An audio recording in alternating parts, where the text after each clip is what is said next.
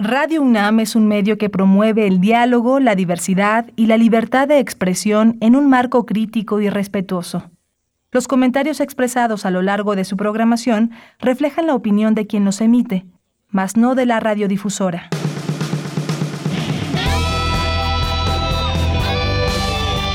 Prisma RU.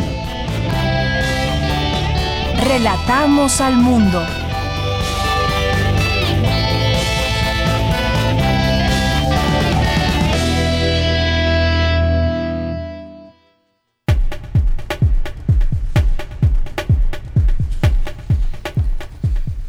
Hola, muy buenas tardes, estimado auditorio de Prisma RU que nos acompaña a través del 96.1 de FM, del 860 de AM y en www.radio.unam.mx. Les saluda Virginia Sánchez y en nombre de Deyanira Morán, titular de este espacio, y de todo el equipo que hace posible esta transmisión, le damos la más cordial bienvenida. Este miércoles 21 de julio abordaremos el tema de Pegasus, este sistema de espionaje que según una investigación internacional, ha servido para intervenir celulares de políticos, periodistas, activistas y ejecutivos de 50 países y donde México pues es uno de los países que encabeza esta lista con más de 15 mil números intervenidos. Y bueno, pues sobre este tema platicaremos con Fabián Romo Zamudio, director de Sistemas y Servicios Institucionales de la Dirección General de Cómputo y de Tecnologías de Información y Comunicación de la UNAM.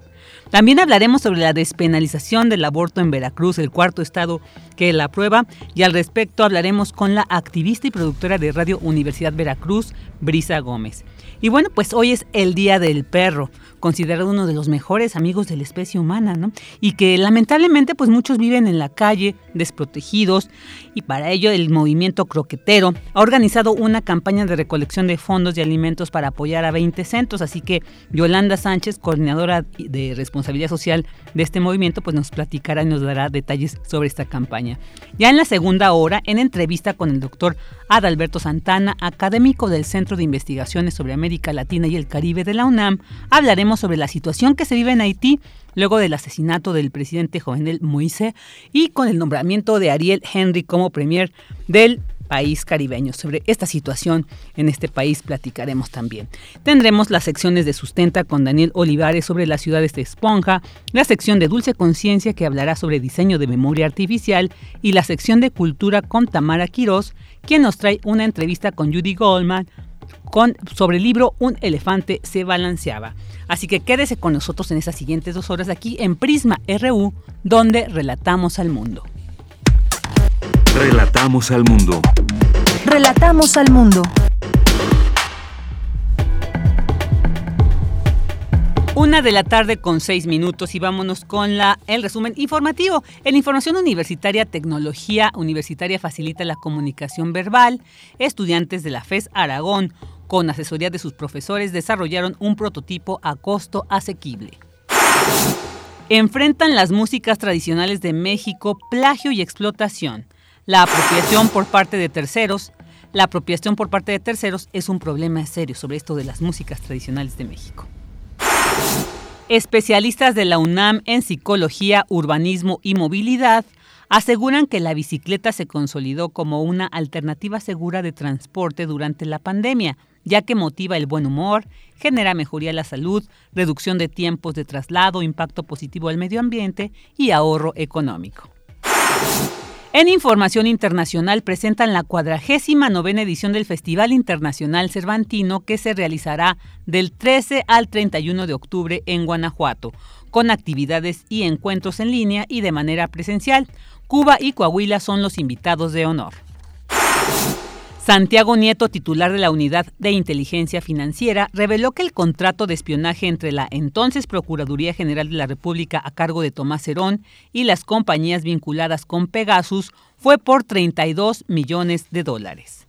Cabe señalar que Grupo TecBull contrató eh, eh, durante el año 2014 con la Procuraduría General de la República, particularmente con el licenciado Tomás Cerón de Lucio, director en jefe de la Agencia de Investigación Criminal, el software eh, Pegasus, el malware Pegasus, para efecto de espionaje telefónico.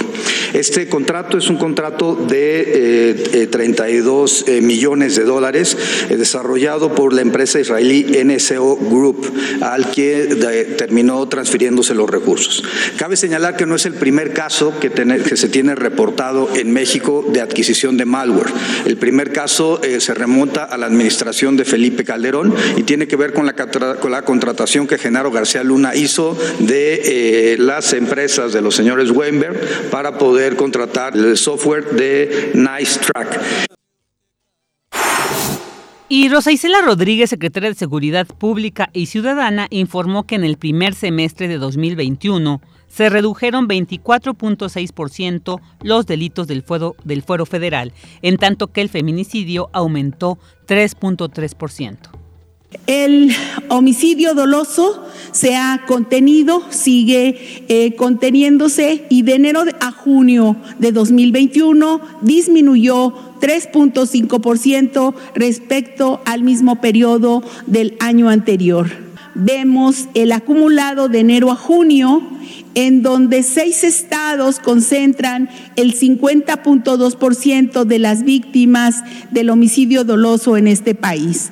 Guanajuato, en primer lugar, Baja California, Jalisco, Estado de México, Michoacán y Chihuahua concentran la mitad de los homicidios dolosos en nuestro país. También el feminicidio 3.3% subió en este semestre y la violación 32%, así como el robo en transporte público individual.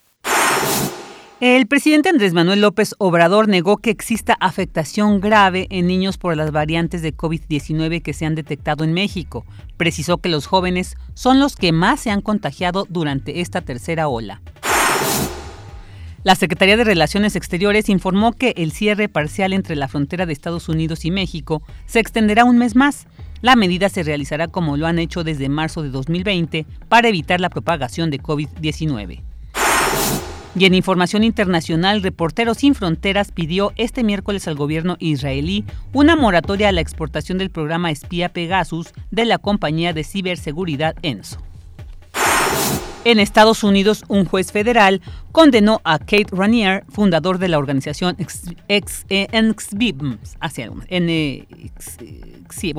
a pagar 3.460.000 dólares a 21 de sus víctimas como restitución por los daños que les ocasionó.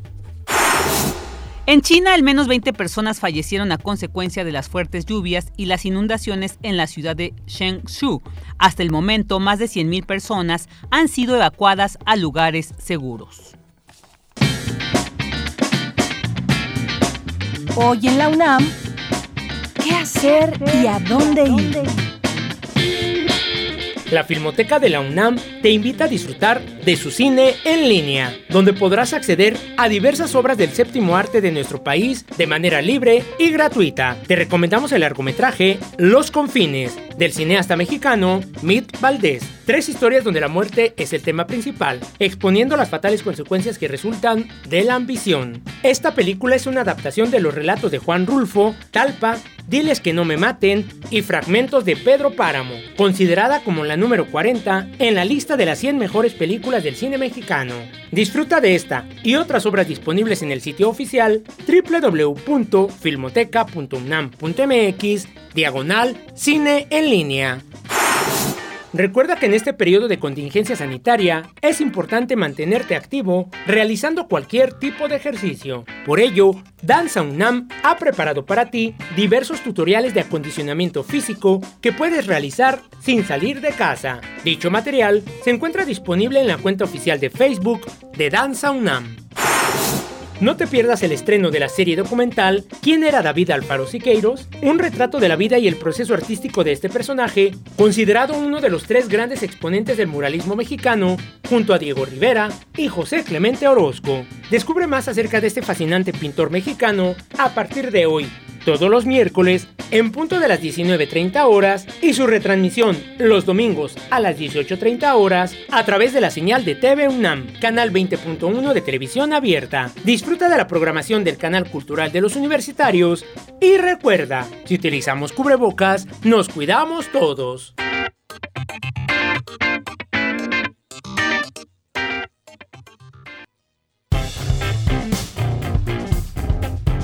Campus RU. Una de la tarde con 13 minutos y vámonos con esta información. Hoy presentaron el programa del 49 Festival Internacional Cervantino, donde Cuba y Coahuila son los invitados de honor. La información con mi compañera Cristina Godínez. Adelante, Cris, buenas tardes. Así es, Vicky, buenas tardes. Del 13 al 31 de octubre se llevará a cabo la edición 49 del Festival Internacional Cervantino, que en esta ocasión será en formato híbrido, esto es, habrá actividades culturales presenciales y también las habrá virtuales. Y además se podrán apreciar los distintos eventos a través del canal 22. En la presentación del programa, la secretaria de Cultura Alejandra Frausto, a nombre del gobierno federal, dijo que están listos para arrancar el festival. Hemos pasado una dura prueba en la que la resistencia, la solidaridad y la cultura han tenido un papel preponderante. Nos motivaron a seguir, nos llevaron a cuidarnos los unos a los otros, nos mantuvieron con el espíritu pleno y abrazados aún en la distancia. Gracias al poder de la cultura estaremos más cerca que nunca de Coahuila, estado invitado, presente desde el año pasado en la edición virtual y ahora ya en los escenarios. La funcionaria expresó que con Cuba México ha compartido identidad desde siempre. Y la cultura ha sido sin duda el punto de unión. La cultura y el arte nos recuerdan el sentido de la vida y entre estas dos naciones hermanas esto es más evidente. Haciendo un poco de historia. En tiempos de Benito Juárez se cantaba la danza habanera La Paloma con una letra de ideales liberales. José María Heredia, poeta cubano, vivió en México y fue uno de los primeros en hablar del paisaje mexicano. José Martí dividió su amor entre Cuba y México, ya que aquí estuvo para buscar apoyo para la independencia. Por su parte, el gobernador de Guanajuato, Diego Sinoé, habló de la importancia del Cervantino. Este gran festival sigue adelante y se consolida como uno de los cinco eventos culturales interdisciplinarios más importantes del mundo. El Estado de Guanajuato continúa siendo un punto de encuentro de la cultura y de las artes a nivel nacional y por supuesto a nivel internacional.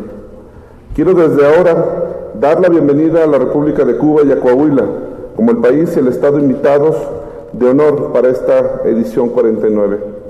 Las expresiones artísticas y culturales de estos dos lugares enaltecen el espíritu y crean puentes que nos unen como sociedades.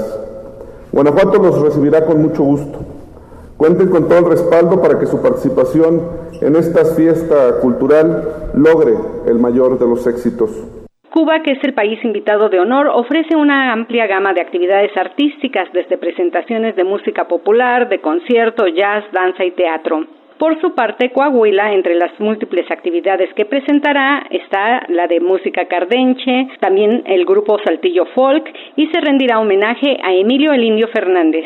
Vicky, recordar por último que el Festival Internacional Cervantino se realizará del 13 al 31 de octubre en Guanajuato. El formato es híbrido. Este es mi reporte. Muy buenas tardes. Muy buenas tardes, Cris. Muchas gracias. Ahora vamos con esta información. Tecnología universitaria facilita la comunicación verbal. Abraham Menchaca nos tiene esta información. Adelante, Abraham. Buenas Así tardes. Es, Vicky. Buenas tardes. Un saludo a los amigos de Prisma RU a fin de beneficiar a quienes tienen habilidad limitada para hablar y comunicarse debido a trauma craneoencefálico, autismo, Alzheimer, tumor cerebral, accidente cerebrovascular, entre otros padecimientos, estudiantes y profesores de la Facultad de Estudios Superiores Aragón diseñaron un prototipo de alta tecnología de bajo costo. Se trata de un sistema de comunicación computacional llamado SAC, desarrollado por un grupo de estudiantes y profesores de la licenciatura de Ingeniería Eléctrica y Electrónica, identificado como Grupo IDEA, y cuyo eslogan es la electrónica en beneficio de la sociedad. El profesor Ismael Díaz Rangel explicó que el sistema consta de una microcomputadora con tres interfaces. Nuestro objetivo fundamental era hacer una solución sí tecnológicamente avanzada, pero asequible, ¿no? Para que estuviera al alcance de, de, de, muchos bolsillos, ¿no? Y no solamente de los más pudientes. Y en esa lluvia de ideas dijimos que pues había que hacerlo en una computadora, pero las computadoras son, son costosas. Sin embargo, estuvimos buscando alternativas y encontramos una computadora que podía ejecutar todas las acciones y es una computadora, este, microcomputadora, que es del tamaño de una, de una baraja de, de estas de los juegos. Y este, estas computadoras tienen un costo comercial de 35 dólares, o sea, estamos hablando de 700 pesos la, la computadora.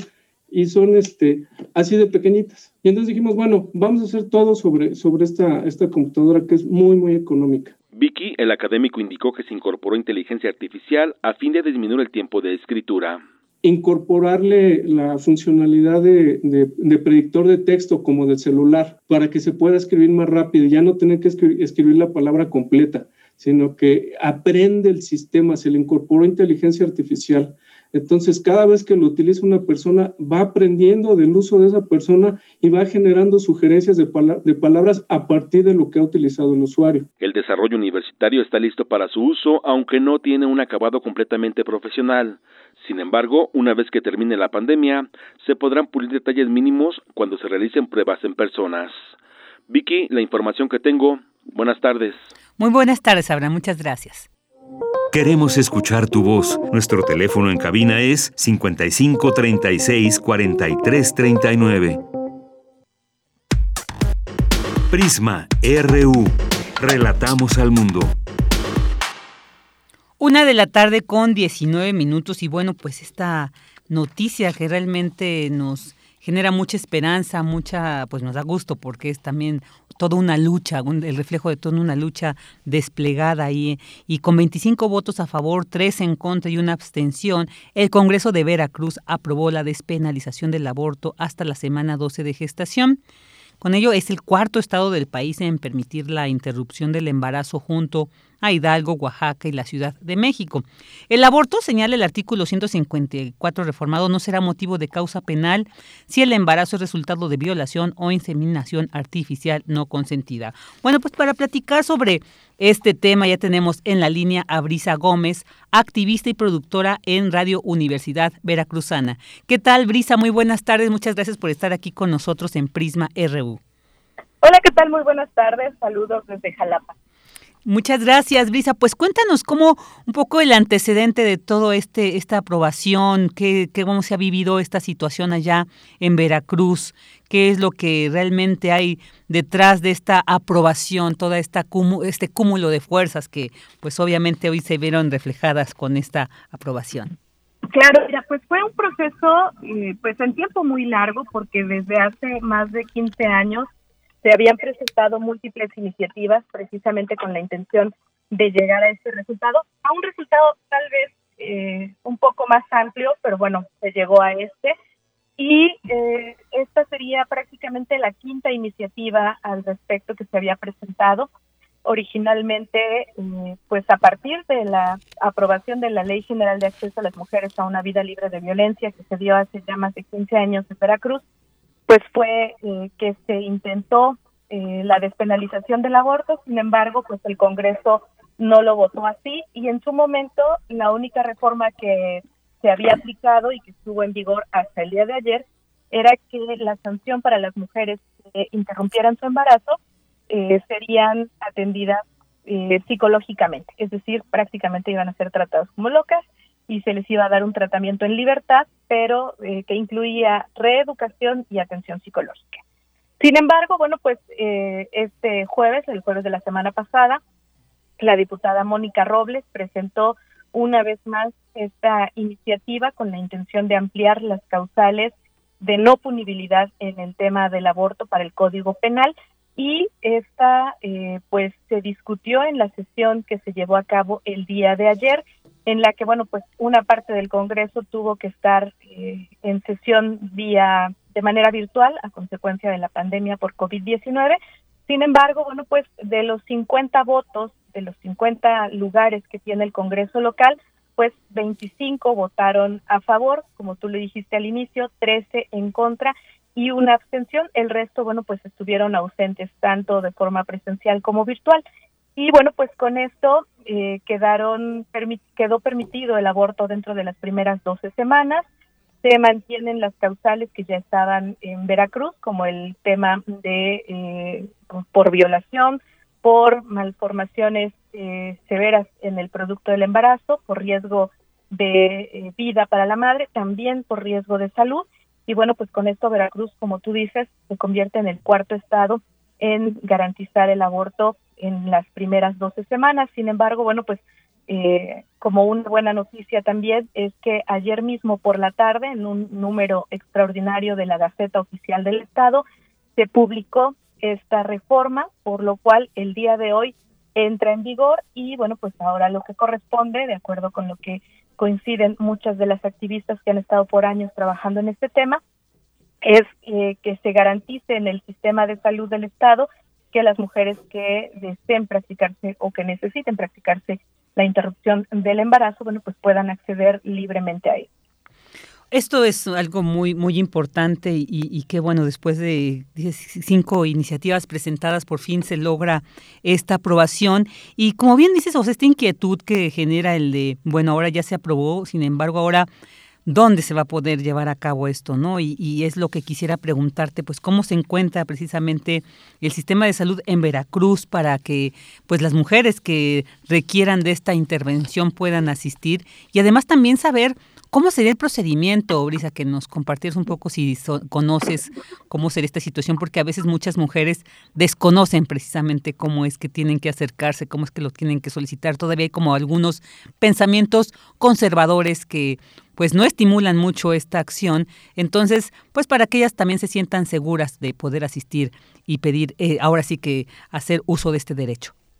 Claro, fíjate que hay que recordar que en Veracruz tenemos dos alertas una pues por feminicidio y a la otra por agravio comparado. Y este agravio comparado era precisamente por el tema de la interrupción legal del embarazo, en donde se instruía al Estado de Veracruz, bueno, pues para empezar, que no se sancionara a las mujeres que interrumpieran su embarazo, luego instruía al Estado que implementara las medidas necesarias dentro de las clínicas para que se garantizara el acceso al aborto libre y seguro. Y se instruía además al Poder Judicial que eh, revisara los casos que tuviera en sus manos de mujeres que estuvieran enfrentando alguna condena o algún proceso judicial a consecuencia de abortos.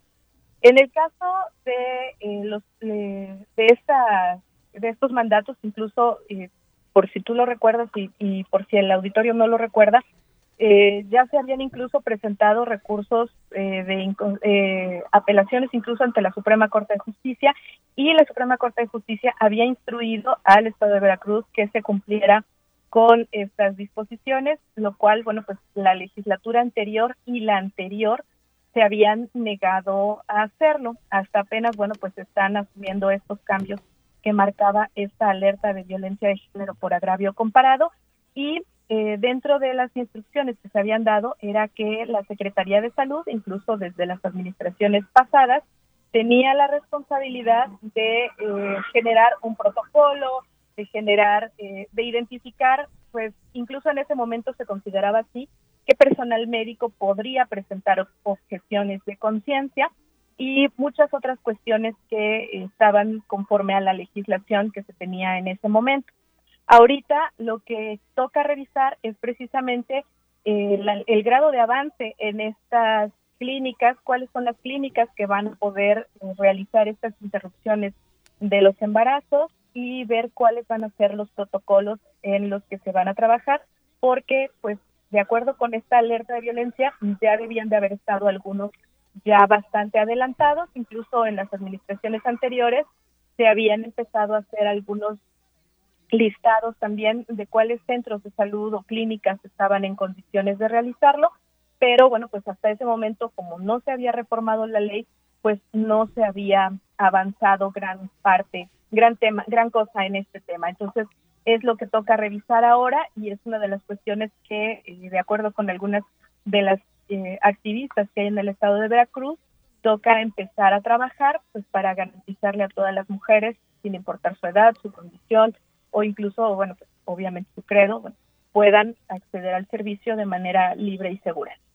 Claro, esto es muy importante y también quiero preguntarte, Brisa, sobre pues las campañas de, difusión de comunicación, tú que también estás eh, en una en la radio eh, universitaria allá de Veracruz también, pues qué tanto se han llevado a, cabo estas campañas. Me imagino que pues para eh, previo a esta despenalización hubo pues exigencias, pero también pues para eh, generar esta conciencia de lo importante que es pues llevar a cabo un aborto seguro eh, y que ahora pues ya con esta eh, este respaldo digamos esta de este legal digamos pues ¿cómo, cómo se está planteando también esta campaña de comunicación o cómo la has visto tú en Veracruz es efectiva existe tal en los medios de comunicación cómo podría ser tu tu, tu visión al respecto pues mira, de manera oficial hasta el momento las autoridades estatales no han implementado ninguna campaña. Y bueno, pues el argumento es que la ley apenas entró en vigor el día de hoy y bueno, pues tendrían que empezar ya con estas campañas. Pero bueno, pues estamos en medio de la pandemia, el periodo vacacional y todas esas cuestiones que pues representan de alguna manera pues ciertos obstáculos para iniciar ya de facto con este tipo de cuestiones. Por parte de la sociedad civil, desde hace muchísimo tiempo ha habido trabajo a través de redes sociales, sensibilización, pláticas, incluso eh, pues ha sido más trabajo de la sociedad civil organizada que de las autoridades eh, hasta este momento. Y bueno, pues por parte de los grupos conservadores, las campañas en contra del tema del aborto pues han sido constantes a través de los púlpitos en las diferentes iglesias, las, diferentes, las diferentes religiones, pues los pronunciamientos han sido en contra y bueno, pues ah, tú lo puedes ver incluso a través de las redes sociales en cualquier publicación que se hace sobre la despenalización del aborto en Veracruz, bueno, pues saltan los corazones azules, saltan estas declaraciones de si hay tantos métodos de anticoncepción, porque deciden abortar y muchos comentarios que van en contra y bueno pues esto te habla de la falta de eh, concientización que todavía hace falta y que todavía se necesita y que bueno pues eh, va a ser un trabajo bastante fuerte para las áreas de comunicación del gobierno del estado y bueno pues obviamente campañas que deberán ser lideradas por la Secretaría de Salud incluso bueno pues por las propias Secretaría de Educación que pues también tiene que implementar acciones para hablar sobre no solo el acceso a los anticonceptivos, sino incluso pues también sobre otros temas relacionados con la sexualidad humana y eh, pues incluso el aborto, ¿no?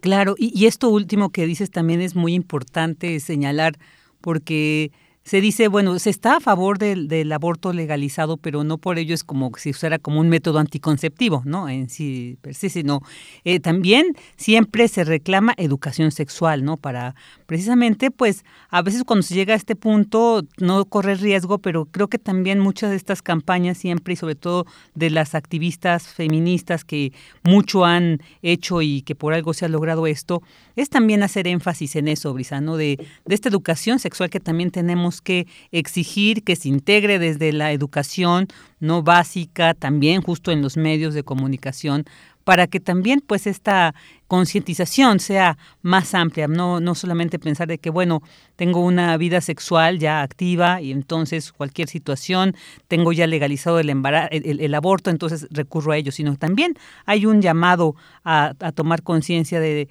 de la importancia de estos cuidados de preservativos. Así es, y es que una de las cuestiones que debe quedar bien claro es que, como tú dices, el aborto no es un método anticonceptivo y que el hecho de haber aprobado eh, el acceso al aborto libre y seguro dentro de las primeras 12 semanas no significa un mandato para que todas las mujeres embarazadas corran a interrumpir el embarazo, como lo han manejado muchos grupos. Incluso, eh, pues este es un tema que debe tomarse con responsabilidad precisamente y para eso es que se necesita educación sexual, pero eh, pues totalmente científica, libre de credos y con toda la seguridad de que se apegue a los principios científicos, porque justamente eh, cuando empiezan a entrar cuestiones como la fe y las creencias, los mitos, bueno, pues es cuando empieza a haber este tipo de expresiones que acusan, que incluso eh, ha habido de todo. Hemos hablado incluso algunas compañeras y yo que han, eh, se han dicho tantas cosas falaces sobre el tema del aborto eh, que tienen que ver con cosas tan absurdas como el hecho de decir que los, los, los el producto del aborto es vendido para extraer órganos o cuestiones por el estilo que bueno pues no tienen ninguna lógica ni principios científicos no entonces pues sí hace falta mucha educación mm, en materia de sexualidad, en materia incluso de biología, vamos, que es lo más básico, ¿no? Claro, claro, e, e, eso, eso es muy cierto, qué curioso con estas campañas también así, que más que informar o incluso fortalecer estas posiciones opositoras, pues desinforman, ¿no? Se, se refleja ahí una gran ignorancia y esto es muy importante. Brisa, y también quisiera preguntarte, pues aprovechando que, qué mejor tú que estás viviendo allá, ¿cómo fue tomada esta esta aprobación, esta legalización, digamos, por los grupos de allá por las mujeres, un poquito que nos dijeras este balance de, de la expresión social por allá tras esta aprobación. Pues mira, es, este fue un ambiente, a pesar de la pandemia, fue un ambiente de fiesta y eso lo podías ver eh, en las plazas públicas de algunas de las ciudades, sobre todo las ciudades más grandes en el estado de Veracruz. Muchas mujeres con sus pañuelos verdes se reunieron, celebraron, eh, algunas incluso, bueno, pues hicieron pintas, otras más, pues tuvieron fandangos. Hubo un poco de todo dentro de esta celebración para eh, las feministas que, pues, por tantos años estuvimos esperando que este tipo de eh, reforma se diera. Por otro lado, bueno, pues en los grupos conservadores, pues las expresiones han sido totalmente contrarias. Incluso hay una foto de un compañero de medios de comunicación eh, René Corrales, que él, a él le tocó ir a cubrir la sesión del Pleno del Congreso y se veía él desde adentro, desde las rejas del Congreso, porque precisamente por la pandemia se mantienen cerradas las puertas para no permitir acumulaciones de personas, y se veía a un hombre recargado en la reja, con la mano dentro de la reja, dentro del terreno del Palacio Legislativo, con un rosario en las manos llorando después de la aprobación. Y creo que pues esa imagen es muy significativa de lo que eh, del, del sentimiento que hay por parte de algunos de estos grupos.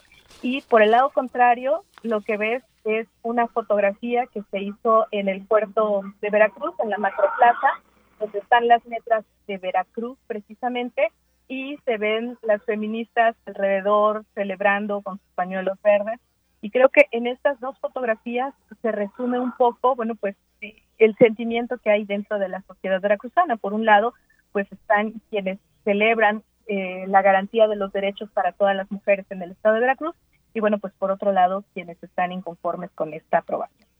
Claro, como siempre que, que se aprueba algo así con un tema tan candente socialmente, pues que esto pasa, pero pues muchísimas gracias por compartirnos, que nos deja más claro cómo es el ambiente que se vive hoy en Veracruz. Pues Brisa, ¿algo más que quieras agregar sobre el tema?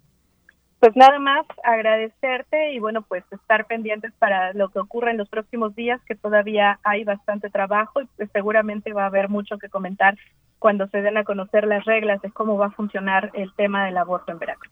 Claro, estaremos al pendiente y pues ojalá tengamos oportunidad de seguir platicando más adelante. Brisa, pues muchísimas gracias, un abrazo hasta allá y agradecemos mucho que hayas estado con nosotros aquí en Prisma RU. Claro que sí, buena tarde y gracias por el espacio. Buenas tardes. Brisa Gómez, activista y productora en Radio Universidad Veracruzana, hablamos sobre la legalización del aborto en Veracruz. Prisma RU. Relatamos al mundo.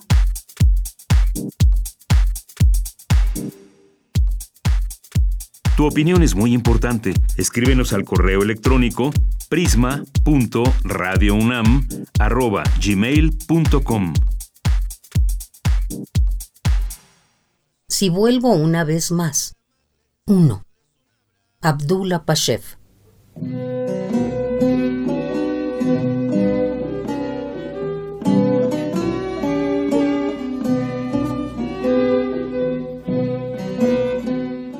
Si vuelvo una vez más por las mañanas, festejaré en los campos exuberantes como un cordero.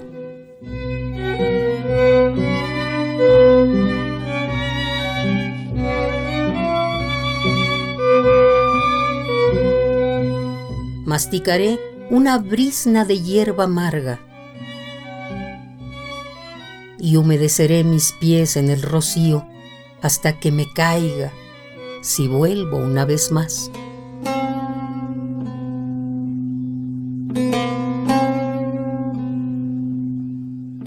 Si vuelvo una vez más, subiré a los nogales como una ardilla.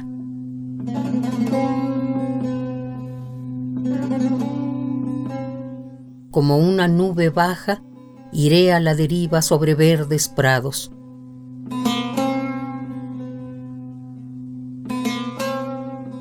Como un sauce triste, debería inclinarme por arroyos tocando con ternura las piedras de sus bancos.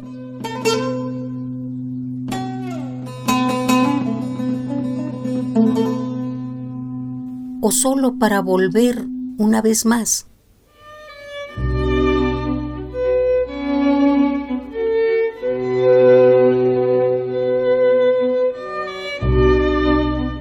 Si vuelvo una vez más, con ojos asombrados observaré cómo las cabezas de maíz amarillean, cómo maduran las manzanas y las granadas, cómo los pájaros hacen sus nidos, como los jóvenes aprenden a volar, como las golondrinas migrantes se sientan en fila en los cables de telégrafo.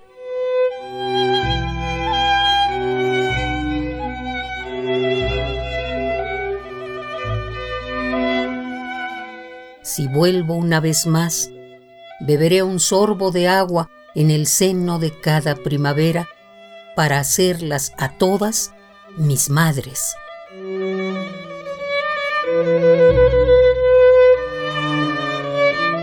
Si vuelvo una vez más. 1. Abdullah Pashev.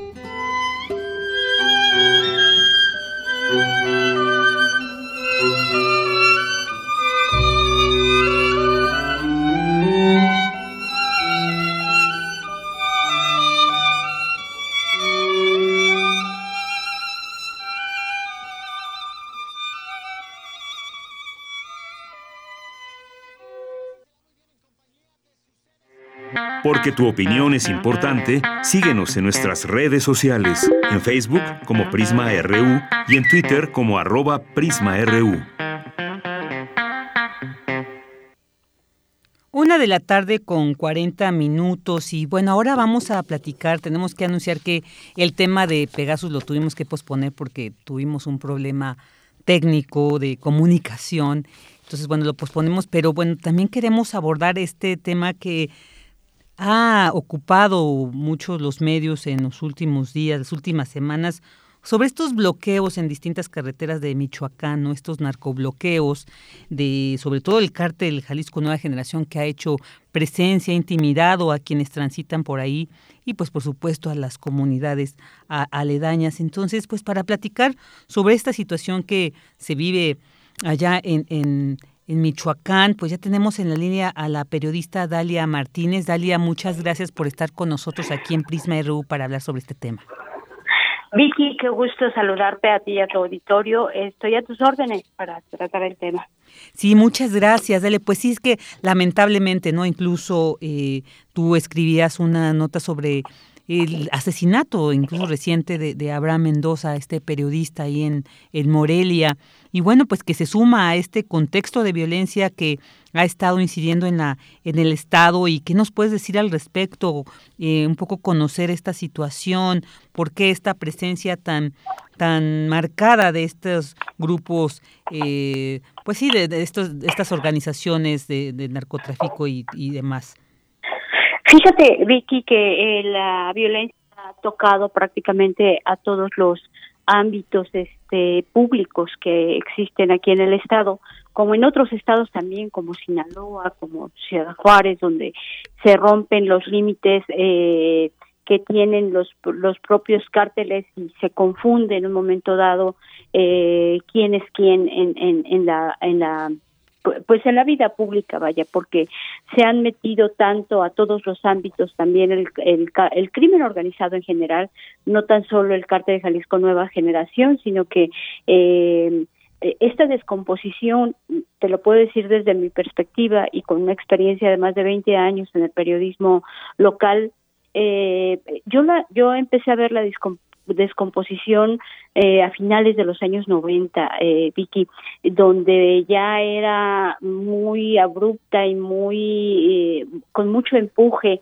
la, la incidencia del crimen organizado, intentar escalar hacia la política, hacia esferas de poder eh, público y político, y ya la presencia de los cárteles y del crimen organizado ya estaba hasta dentro, por ejemplo, en la primera instancia que a la que se infiltró, digamos de esta manera ya muy evidente, fue en las antiguas procuradurías estatales, ¿no? Y regionales y municipales.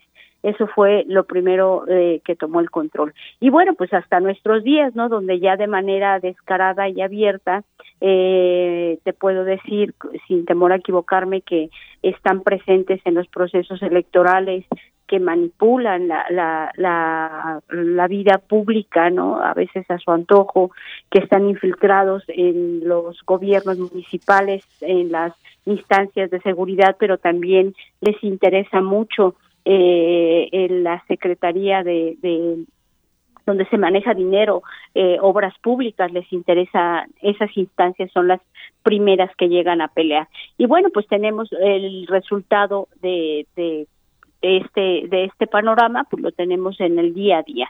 La más reciente víctima pues obviamente pues fue eh, de, eh, el compañero eh, locutor y periodista y comunicador Abraham Mendoza Mendoza, que era un hombre muy joven, que tenía una trayectoria desde 2000, desde el principio de los años 2000, eh, pero pues que acabó sus días de esta manera pues totalmente injusta, ¿no? Siempre que la sociedad pierde un periodista, la verdad creo que es una pérdida para todos porque no porque seamos un gremio especial o, que no tenga que lamentarse, pues eh, las pérdidas humanas de otros de otros sectores, de un médico, de un abogado, lo que sea, sino que llama la atención sobre todo cuando es eh, pues en estas circunstancias y bueno pues los comunicadores al final del día Vicky tú sabes eh, tenemos una función pública que es la de informar, que es la de la de eh, estar eh, ser el vínculo entre la sociedad y pues las esferas de poder no para poder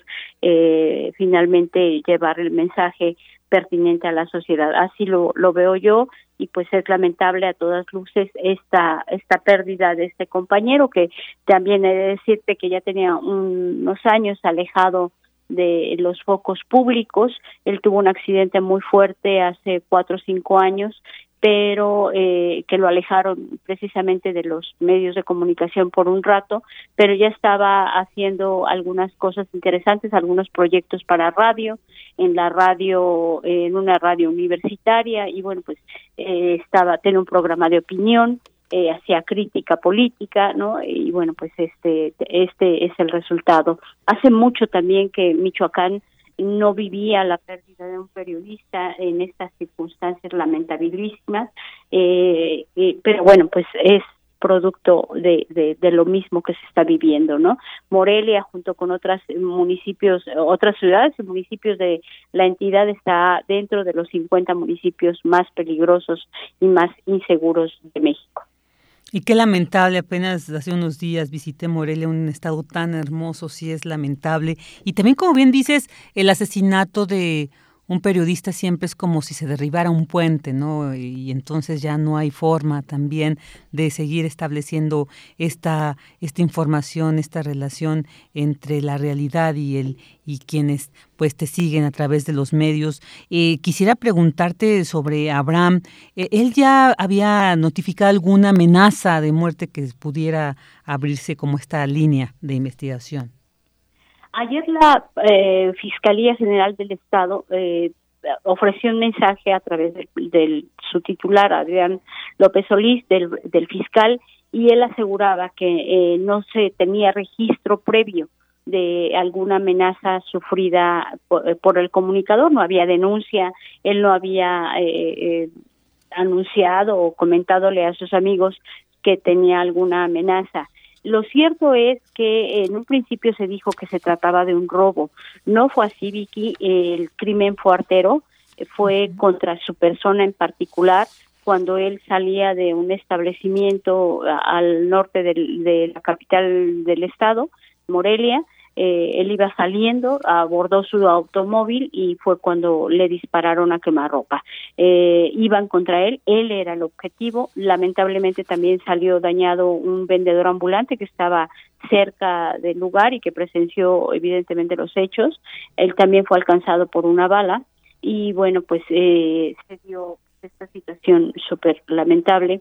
Era un muchacho muy joven, te repito, él estaba sobre todo en mis en medios electrónicos, en la radio y la televisión, y bueno, eh, eh, fue fue ultimado de esta manera. Hay consternación de parte del gremio periodístico aquí en el estado de Michoacán. Ya ha habido algunos pronunciamientos. La propia Sociedad Internacional de Prensa se, se pronunció porque se investigue hasta las últimas consecuencias y la ah, Procuraduría pues eh, ha externado que se va a ceñir a los protocolos eh, homologados que tiene para crímenes contra la libertad de expresión. Sí, y por supuesto que nos sumamos a esta consternación que causa este asesinato. Y, bueno, también, por ejemplo, entender que esta violencia no solamente a, partir de, además de que fue un asesinato, como tú bien dices, certero, así, pues también hubo otra persona que le tocó una bala perdida y que eso esto, es esto, ¿no? Que eh, eh, toda la sociedad estamos expuesta a esta violencia. En este caso, a veces se puede decir, bueno, es que el periodista por su, por su ejercicio periodístico, pero no es así. Yo creo que cuando un periodista está en riesgo y es asesinado, esto refleja que toda una sociedad está en peligro y que hay que atender, hay que atender, hay que pues no sé, ver qué medidas se tienen que tomar. Y en ese sentido, para cerrar la entrevista, eh, Dalia, quisiera preguntarte cuál ha sido entonces el papel de la Policía Estatal, en este caso también de la Guardia Nacional, que pues ha sido desplegada en algunos sitios donde se vive esta situación. Eh, yo, quiero comentarte un detalle. Michoacán, como otros 15 estados de la República, está en un periodo de transición de cambio de poderes, tanto a nivel gobernatura como a nivel municipal eh, también los diputados locales van a cambiar en unos días. A partir del primero de septiembre, Vicky va a haber relevo en los ayuntamientos y pues también el gobierno municipal se va en los siguientes 15 días. Esto nos deja en una situación de limbo. Eh, hay un, yo lo percibo desde como ciudadana, pero también como periodista, veo que hay como un vacío vacío tácito de poder porque eh, los homicidios dolosos, por ejemplo, la, la autoridad estatal dice eh, son son tema de la federación y la federación dice se la regresa, ¿no? Sí, pero tú, tú los tienes que atender en primera instancia. Total que eh, no, nadie se hace responsable de lo que pasa en materia de seguridad en estos momentos en este estado. Y, y te lo digo con toda la responsabilidad posible, con toda la, responsabilidad como periodista, que sabemos que tenemos una responsabilidad en el, en el micrófono. A mí me parece que hay un tácito vacío de poder en estos momentos y bueno, pues en medio de todo este enjambre, pues estamos los ciudadanos, ¿no? Como tú y como yo, que pues todos los días eh, tiene que salir a trabajar o tiene que eh, hacer cosas en la calle y pues no sabes con qué te vas a encontrar. Así de grave está la situación en estos momentos aquí. nadie se quiere hacer cargo de, temas tan eh, puntillosos, ¿no? Como son estos crímenes dolosos y bueno, pues eh, estamos en ese en esa situación.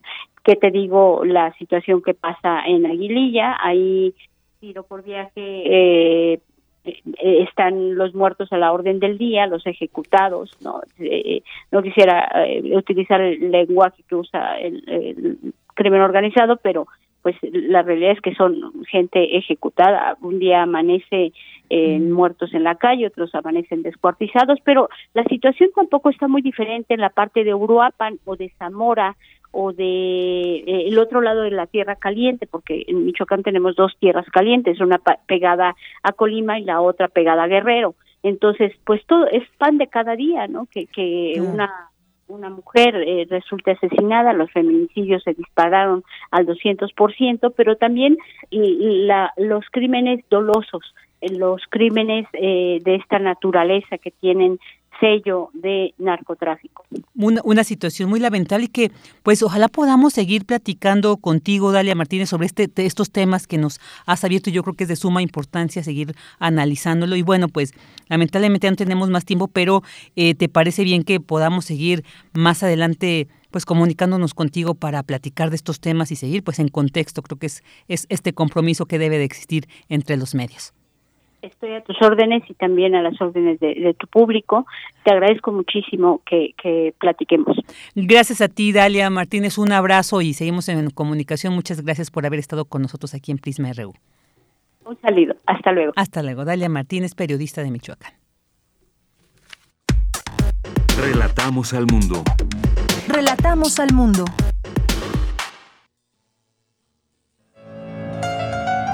Aunque fue de todos, nunca tuvo dueño que condicionara su razón de ser.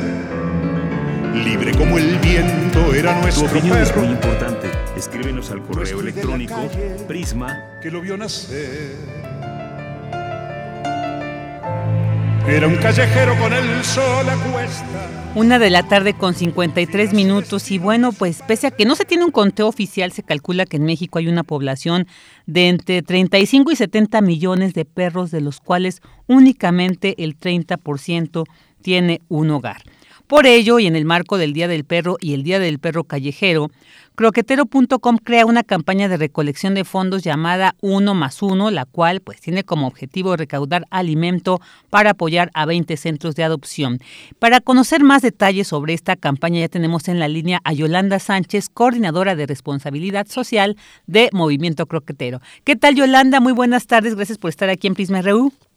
Buenas tardes, Virginia. Muchas gracias por el espacio. ¿Cómo estás? Muy bien, muchas gracias. Pues aquí agradeciendo también este tipo de campañas que atiendan a estos seres, pues que hay muchos en casa, pero lamentablemente a veces son eh, tirados a la, porque así no es como los consideran como si fueran objetos y llegan a la calle. Y entonces, pues cuéntanos sobre esta campaña para atender precisamente a estos perros que no tienen hogar.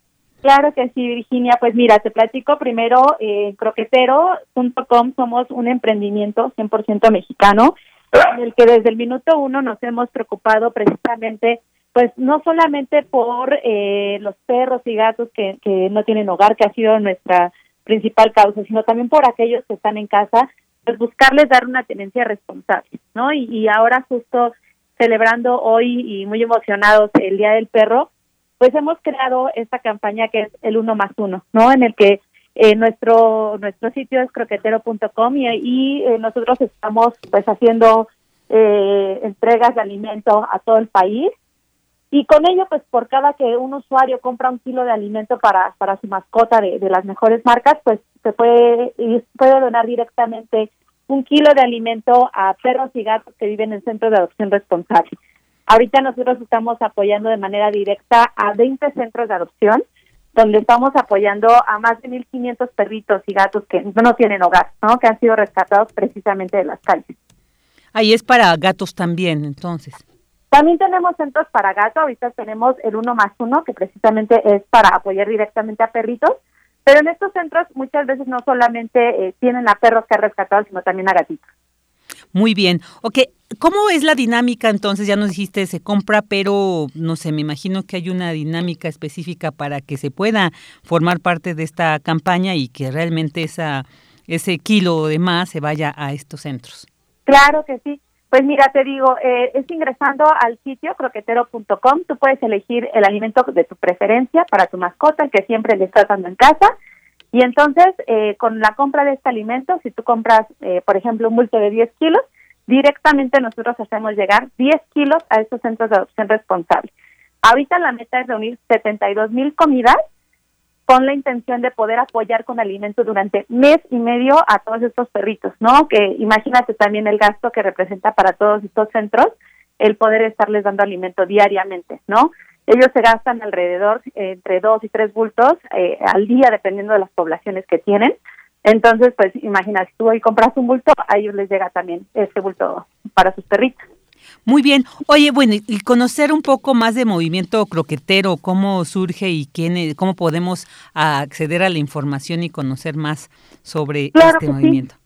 Sí, en Croquetero, eh, ingresas así, www.croquetero.com y pues nace justo como un emprendimiento mexicano, pero con causa social, ¿no? Muchas veces eh, eh, encontramos eh, algunos emprendimientos que sí tienen algún fin directamente y es Croquetero uno de ellos, en donde pues la intención desde el minuto uno ha sido donar comidas por cada una de las eh, ventas que se realizan en el sitio, ¿no? Ahorita nosotros hasta el momento hemos donado más de un millón de comidas desde 2013, llevamos ya más de ocho años eh, trabajando aquí en México, tengo un emprendimiento 100% mexicano, hacemos entregas a todo México y eh, tenemos centros de adopción principalmente aquí en Ciudad de México, en Morelos, estamos apoyando también a centros en Querétaro, en Jalisco, en fin, o sea, han sido pues ya ocho años de estar apoyando directamente a todos estos centros. ¿Y cómo está conformado el equipo, digamos, por si alguien está interesado en integrarse, que conozcan cómo es esto? Sí, nosotros encantados, eh, realmente el equipo de entrada está conformado de, decimos nosotros, de superfans de perros y gatos, esa es la primera condición, somos todos muy fans de ellos y de poderlos, eh, te digo, desde el que tenemos en casa hasta el que, el, que encontramos a veces en la calle, ¿no? Eh, el equipo está liderado por Gabriel Porteni, que es quien tiene esta iniciativa, principalmente de pues crear un movimiento en el que directamente pues pudiéramos estar ayudando de una manera sustentable también y sostenible a largo plazo a todos estos centros de adopción. Entonces, eh, bienvenidos siempre a nuestro equipo como voluntarios también. Hacemos las entregas de donativos, entonces siempre, siempre falta manos para poder hacer la entrega directamente porque son muchísimas toneladas las que vamos entregando a lo largo del año.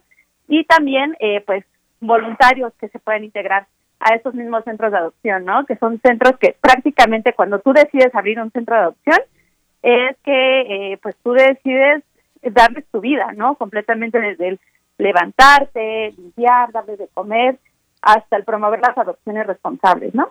Claro, claro, no, pues muy valioso este trabajo que hacen, Yolanda, pues te agradecemos muchísimo que hayas estado con nosotros para esta invitación de la campaña Uno más Uno, hay que sumarse. Ahí en nuestras redes, está la información para quien quiera pues participar en ello o quien quiere también integrarse, como ya nos lo dijo Yolanda, a Movimiento Croquetero. Muchas gracias, Yolanda, muy, muy buenas tardes y agradecemos tu presencia aquí. Muchas gracias, Virginia, los esperamos en croquetero.com. Muchísimas gracias. Gracias a ti. Yolanda Sánchez, coordinadora de responsabilidad social de Movimiento Croquetero. Vámonos a un corte.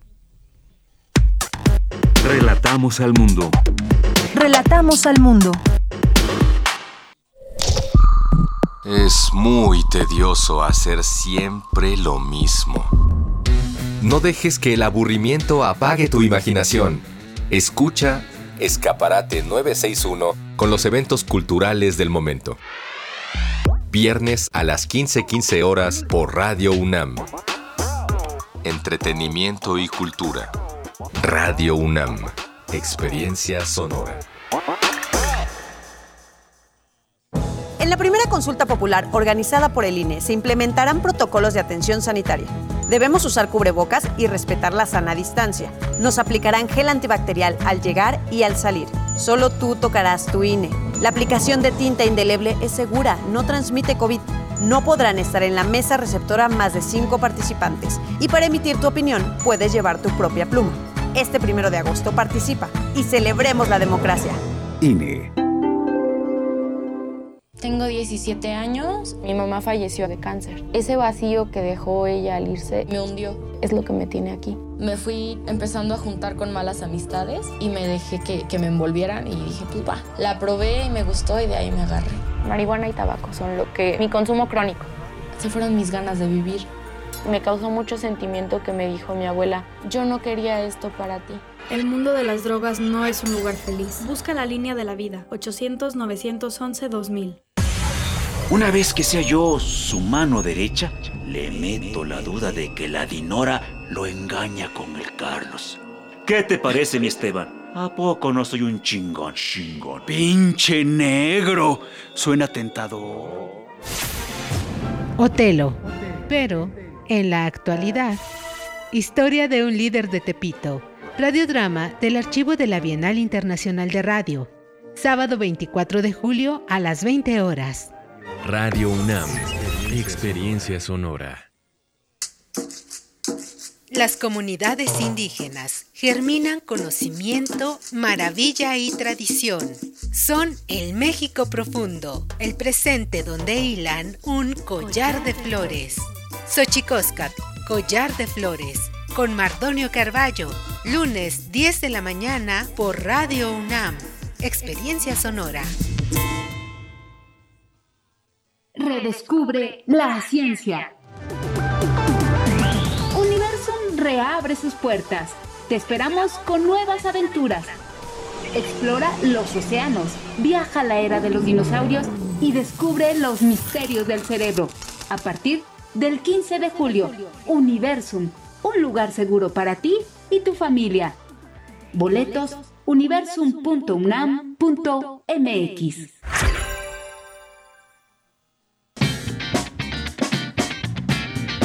Mañana en la UNAM qué hacer y a dónde ir.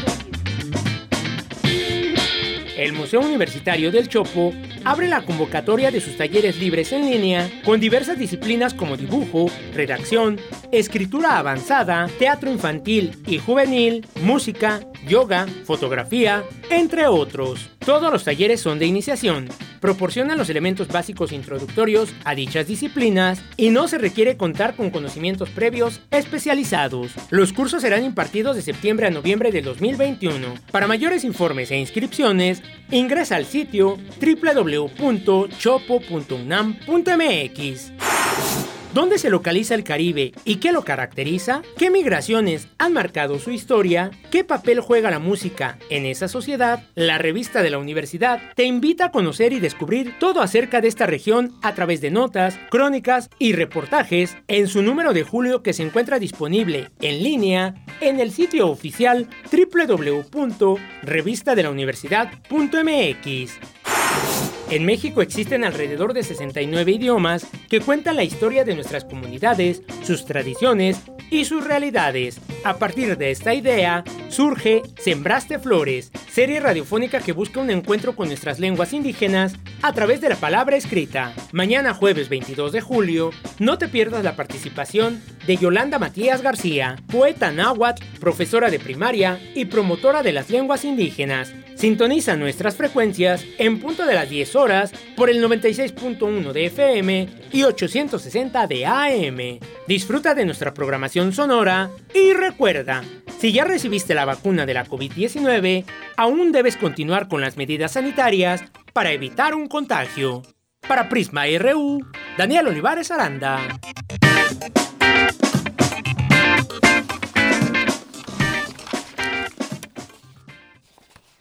Dos de la tarde con cinco minutos, ya estamos de regreso en esta segunda hora. Y bueno, ya escuchamos ahí las invitaciones que nos hace mi compañero Daniel Olivares, quien produce esta semana también Prisma RU. Y queremos mandar saludos a quienes se comunican con nosotros a través de las redes eh, Twitter, Facebook, arroba Prisma RU. Un saludo y un abrazo fuerte para David Castillo Pérez, para Guerrero Lix, para Salvador Medina M, para Jean-François Charrier, para Jorge Fra, saludamos también al Centro Cultural de la FES Acatlán, saludos a Mario Navarrete Real, siempre aquí también presente como muchos de los que ya mencioné y que siempre están aquí acompañándonos. También saludamos a José Luis León, a Roberto Quiroz. Quiero mandarle un saludo y un abrazo muy fuerte a mi querida amiga Alejandra Ordóñez, que también sigue este programa y bueno, sobre todo la promoción de Radio UNAM, siempre tan interesante. Queremos agradecerles que pues nos hacen llegar sus comentarios sobre las entrevistas, eh, saludan y bueno, pues nos hacen sentir acompañados, aunque sabemos, como hemos dicho, no todos los que nos escuchamos sabemos que están ahí detrás de estos eh, micrófonos, escuchándonos, eh, brindándonos su tiempo, pues no siempre nos podemos comunicar a través de las redes, pero sabemos que están ahí. También les mandamos un fuerte saludo y agradecemos su atención. Vámonos a, con la siguiente información. Enfrentan las músicas tradicionales de México plagio y explotación. La información con mi compañera Cristina Godínez. Adelante, Cris. Hola, ¿qué tal Vicky? Un saludo para ti y para el auditorio de Prisma RU. México es una potencia cultural, muestra de ello es su impresionante diversidad musical, donde se incluyen sones, corridos o guapangos, la cual, sin embargo, se ha visto soslayada, denigrada y discriminada frente a otro tipo de músicas. También existen vacíos de investigación en torno a las políticas culturales y los programas gubernamentales dirigidos a las músicas tradicionales. Escuchemos a Georgina Flores Mercado del Instituto de Investigaciones Sociales de la UNAM. Tenemos una mm, política cultural general, tenemos leyes de patrimonio cultural, pero está totalmente enfocado al, al patrimonio edificado o de otro índole, pero lo que se ha considerado como patrimonio material, pero en torno a estas prácticas culturales específicamente en la música, no tenemos legislaciones. Apenas se empieza a generar eh, leyes para la salvaguardia de eh, prácticas eh, culturales, tanto de pueblos indígenas como afrodescendientes.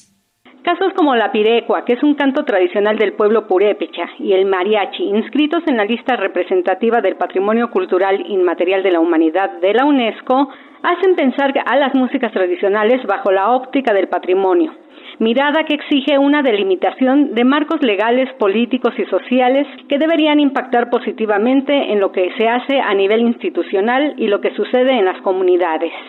La idea del proyecto también eh, va por allí, de hacer registros, ¿no? De hacer, eh, pero en el sentido de, más que grabaciones, en el sentido de ver, de crear bases de datos, ¿no? De poder tener eh, identificadas por, si no por estados, por regiones, ¿no? Las músicas que existen y también eh, las condiciones en las que están esas músicas y sus músicos, ¿no? Un ámbito fundamental es la educación musical comunitaria dentro de las comunidades y donde eh, quienes saben, eh, quienes tienen esos conocimientos los puedan transmitir dignamente a la siguiente generación. La investigadora, ante este panorama, emprendió un proyecto de músicas tradicionales como Patrimonio Cultural de México que busca analizar, reflexionar y proponer iniciativas en torno a estas para su recreación y vinculación con la construcción de identidades culturales, especialmente de pueblos indígenas y afrodescendientes.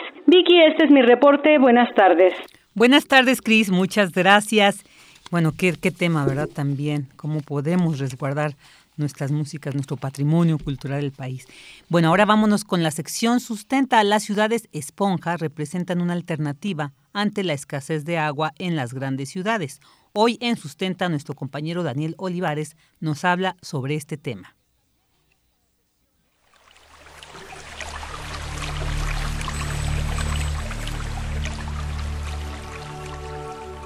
Sustenta. Sustenta. Innovación universitaria en pro del medio ambiente.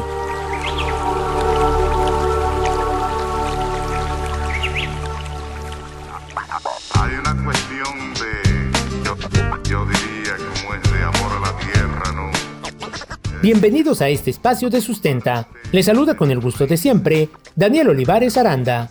Hoy hablaremos acerca de una propuesta que nos permite construir una ciudad más amigable con el medio ambiente. Qué difícil cantarle a tierra madre que nos aguanta y nos vio crecer y a los padres de Peter Krieger, doctor en Historia del Arte por la Universidad de Hamburgo, ha desarrollado un estudio ambiental urbano ante la escasez de agua que enfrenta nuestro país. El proyecto titulado Ciudades Esponja plantea un cambio de visión hacia la sustentabilidad en las grandes urbes. Escuchemos al doctor Peter Krieger, quien nos explica esta nueva manera de construir edificios y casas en las ciudades. Elaborar un texto sobre el modelo de la ciudad esponja, que es una idea urbanística, paisajística de crear una infraestructura verde y azul en las ciudades y perforar la ciudad. Repito, sellada, donde además se generan burbujas de, calor, entonces el desarrollo de las ciudades aumenta la crisis climática en el mundo, eh, la crisis que todos conocemos, el cambio climático. Entonces es la idea de abrir la ciudad, entonces redefinir la relación ciudad y naturaleza y permitir espacios abiertos. Pero, ¿qué es una ciudad? ¿Es esponja?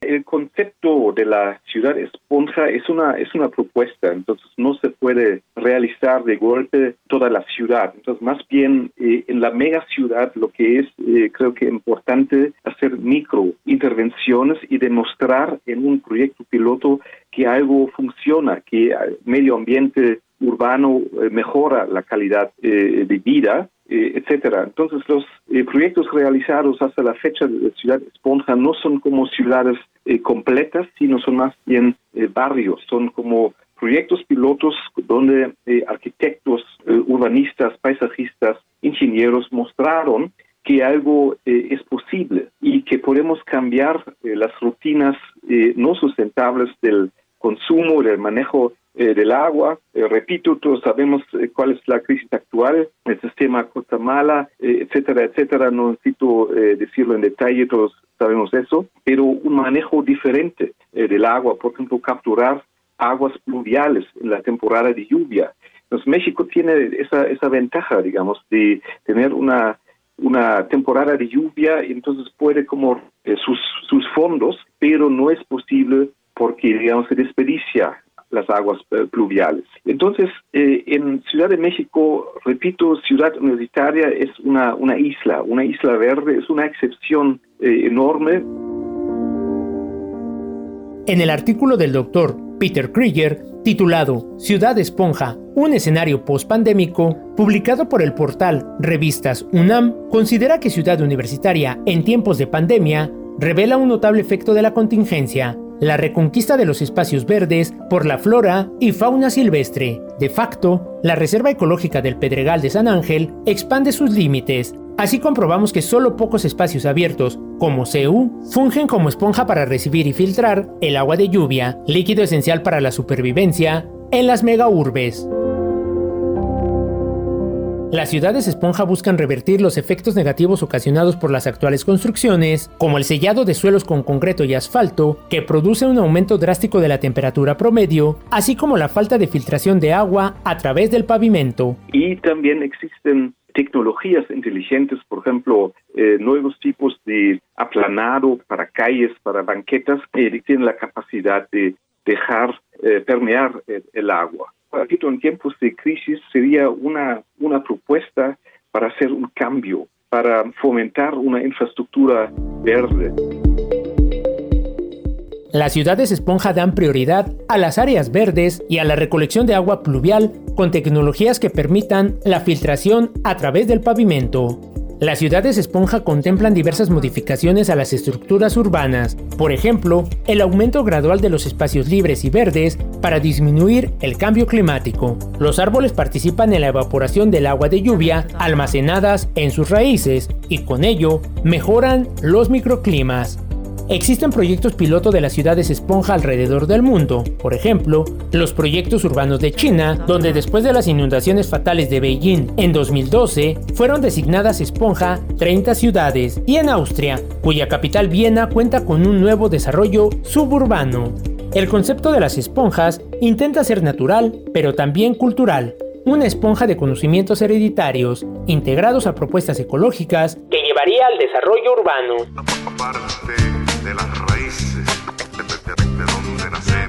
Si deseas conocer más al respecto, puedes consultar el artículo del Dr. Peter Krieger en el portal de revistas académicas y arbitradas de la UNAM, www.revistas.unam.mx. Si tienes alguna duda o comentario, puedes enviarlo a las redes sociales de Prisma RU o directamente en mi Twitter personal.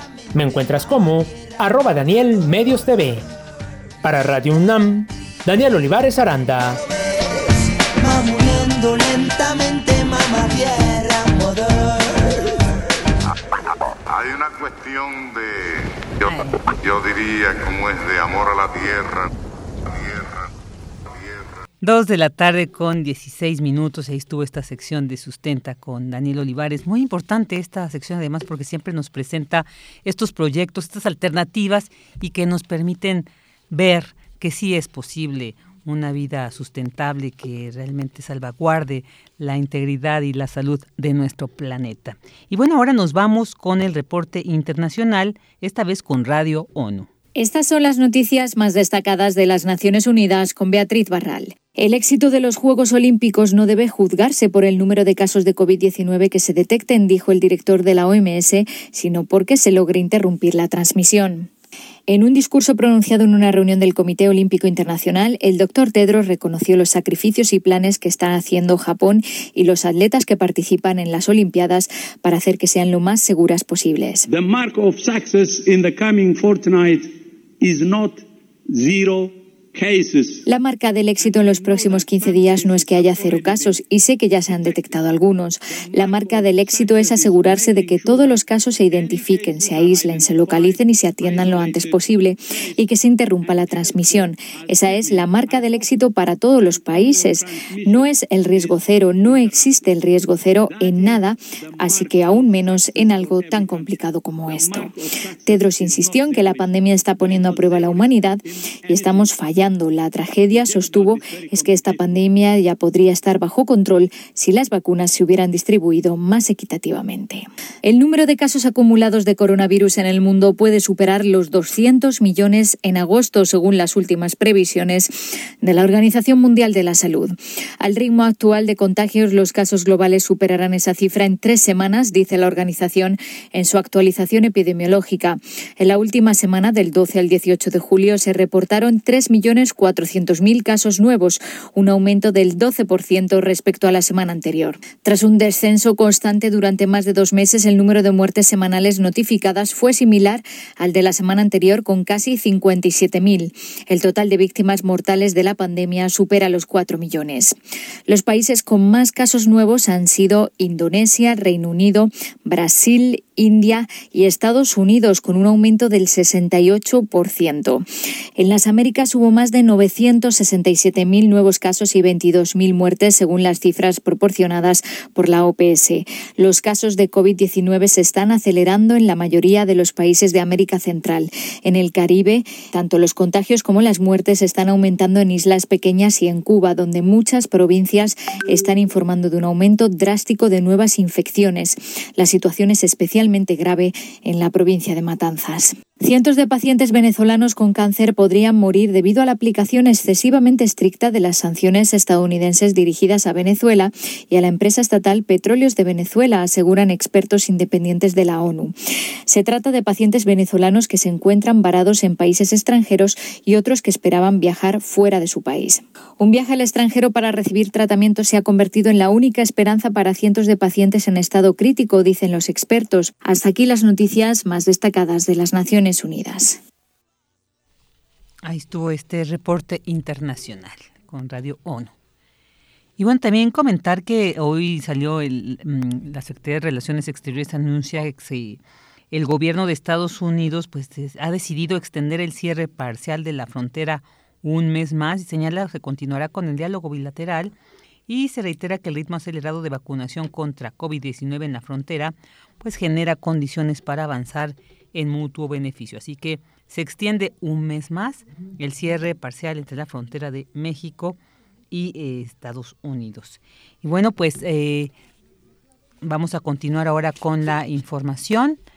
Eh, bueno, como supimos, está, Haití, Haití es uno de estos países que siempre han estado ahí en el centro de la noticia por la situación que, que se vive. Es uno de los países donde se vive una extrema pobreza, no es un país donde además por esta condición eh, geográfica, pues muy expuesta a, huracanes, a estas situaciones a veces eh, naturales que lamentablemente afectan pues las condiciones eh, sociales de la, de la sociedad, las condiciones sociales de la población, dadas estas condiciones también económicas y pues de pauperadas que se vive en, en este país. Así que, bueno, pues eh, como vimos en las noticias hace unos días que fue asesinado el, el, presidente eh, Jovenel Mois y bueno, pues ahora se ha anunciado que el nuevo ministro de Haití es Ariel Henry, quien ha asumido la jefatura de gobierno y ha pedido un castigo ejemplar para los implicados en el asesinato del presidente Mois. Así que, eh, bueno, pues para platicar sobre este tema, ya tenemos en la línea al doctor Adalberto Santana, académico del Centro de Investigaciones sobre América Latina y el Caribe de la UNAM. Doctor Santana, muy buenas tardes. Muchas gracias por estar aquí con nosotros en Prisma muy buenas Tardes. Buenas tardes, doctor. Pues, ¿qué nos puede decir sobre esta situación que ahora está viviendo Haití luego del asesinato del presidente Jovenel Moïse y ahora, pues, con este anuncio de Ariel Henry que asume esta jefatura de gobierno? Bueno, pues, que, que nos muestra precisamente que, que Haití es uno de los estados y de los países de la región latinoamericana y del Caribe de los más vulnerables. Lo que enfrenta pues evidentemente ha generado una gran convulsión política, económica, social, porque ubiquemos que Haití es el país más vulnerable de toda la región, quiere decir que es el que tiene el menor desarrollo y la mayor pobreza en, en el Caribe y en América Latina. Y con lo acontecido de la intervención de este grupo de paramilitares colombianos, pues hace ver la vulnerabilidad de un país como Haití, donde pierde a su a su presidente producto de de un homicidio precisamente cometido como un tremendo acto terrorista por un grupo ajeno a la realidad haitiana como son los paramilitares colombianos lo que también involucra entonces pues a los efectivos militares colombianos y a las empresas que estaban involucrados en ello. Ahora para salir de la crisis pues hay un nuevo nombramiento de un presidente que llega en sustitución sí del del del expresidente Moïse y esperemos que esto permita generar una mayor estabilidad en este país hermano, el primero que precisamente fue el que alcanzó la independencia en la región latinoamericana. Esperamos, y ese es el deseo de muchas naciones de Latinoamérica, que se restablezca la paz y que entre en un clima de mayor desarrollo, no tan solo político, sino sobre todo económico y social. Es un, ejemplo de ello, es que cada vez a México y a otros países, pues fluye la migración haitiana, producto precisamente de ese desequilibrio social que se padece hoy allá en la República de Haití. doctor, y con este nombramiento de Ariel Henry, ¿qué se puede esperar? ¿Quién es Ariel Henry? ¿Qué, eh, digamos, se puede vislumbrar una esperanza de que esto se reconfigure de manera más pacífica en este país? Bueno, pues es, es la esperanza que siempre es bienvenida, que se dé esa mayor estabilidad política de esa nación hermana y pues en ella deben de cooperar gran parte de los países de América Latina para generar esta, esta estabilidad. El caso de México es que iba a apoyar a Haití enviando, por ejemplo, pues una serie de vacunas, porque es un país que hasta hace pocos días no había recibido ninguna ninguna vacuna en medio de la pandemia. Entonces la colaboración que ha prometido el presidente Andrés Manuel López Obrador pues puede servir a esa colaboración y a la estabilidad de la fragilidad que tiene el hermano pueblo haitiano. Doctor, y, para conocer un poco más, porque como usted bien decía, sabemos que Haití fue el primer país que se independizó, entonces históricamente pues tiene un lugar muy importante. Pero ¿por qué estas condiciones en Haití permanecen? ¿Cuál ha sido esta estructura de gobierno que ha generado que estas, pues que lo, sea uno de los países más pobres de la región y del mundo? Bueno, pues es, es un problema estructural que viene desde largo tiempo Pensemos que Haití, si bien fue el primer país que se liberó del colonialismo francés y que era la economía en aquel momento, en 1804, la que mayor producción de azúcar tenía en todo el continente, pues hacía ver la explotación colonial que Francia ejercía sobre ese país. Y cuando se independiza, pues va a costar trabajo romper con esa cadena de dependencia que tenía con respecto a Francia y se mete en todo el siglo XIX en una difícil espiral para salir de la pobreza y la marginación, lo cual después es fortalecido por la llegada de una serie de gobiernos militares en el siglo XX, especialmente como lo que se conoció como la dictadura de, de Papadoc, o sea, de Jean-Claude Duvalier, que generó, bueno, un, poder dictatorial como pocos países se vio en América Latina, quizás solamente como la dictadura de Somoza en Nicaragua, de Trujillo en República Dominicana, de Batista en el caso de Cuba o de Porfirio Díaz en el caso mexicano, y que estancó mucho más a, Haití. Finalmente se logró el derribamiento de la dictadura de, de Duvalier, padre y del hijo, pero aún a pesar de ello, pues ya el atraso y la vulnerabilidad que había vivido Haití, pues resultó difícil lograrla superarla. A todo ello se sumó en el año de 2010 el tremendo terremoto que devastó a esta nación caribeña. Entonces esto le dio una mayor fragilidad y ahora se suma pues el magnicidio del presidente Moïse, que si bien es un hecho político, pues muestra la fragilidad y fortalece la fragilidad de esa, dijéramos, vulnerabilidad del pueblo haitiano. Y entonces es un, un país que hoy requiere del esfuerzo, la cooperación de distintos países y de organismos internacionales para ayudarlo a salir de esta crisis permanente. Claro, claro, esto nos ayuda a entender un poco la situación.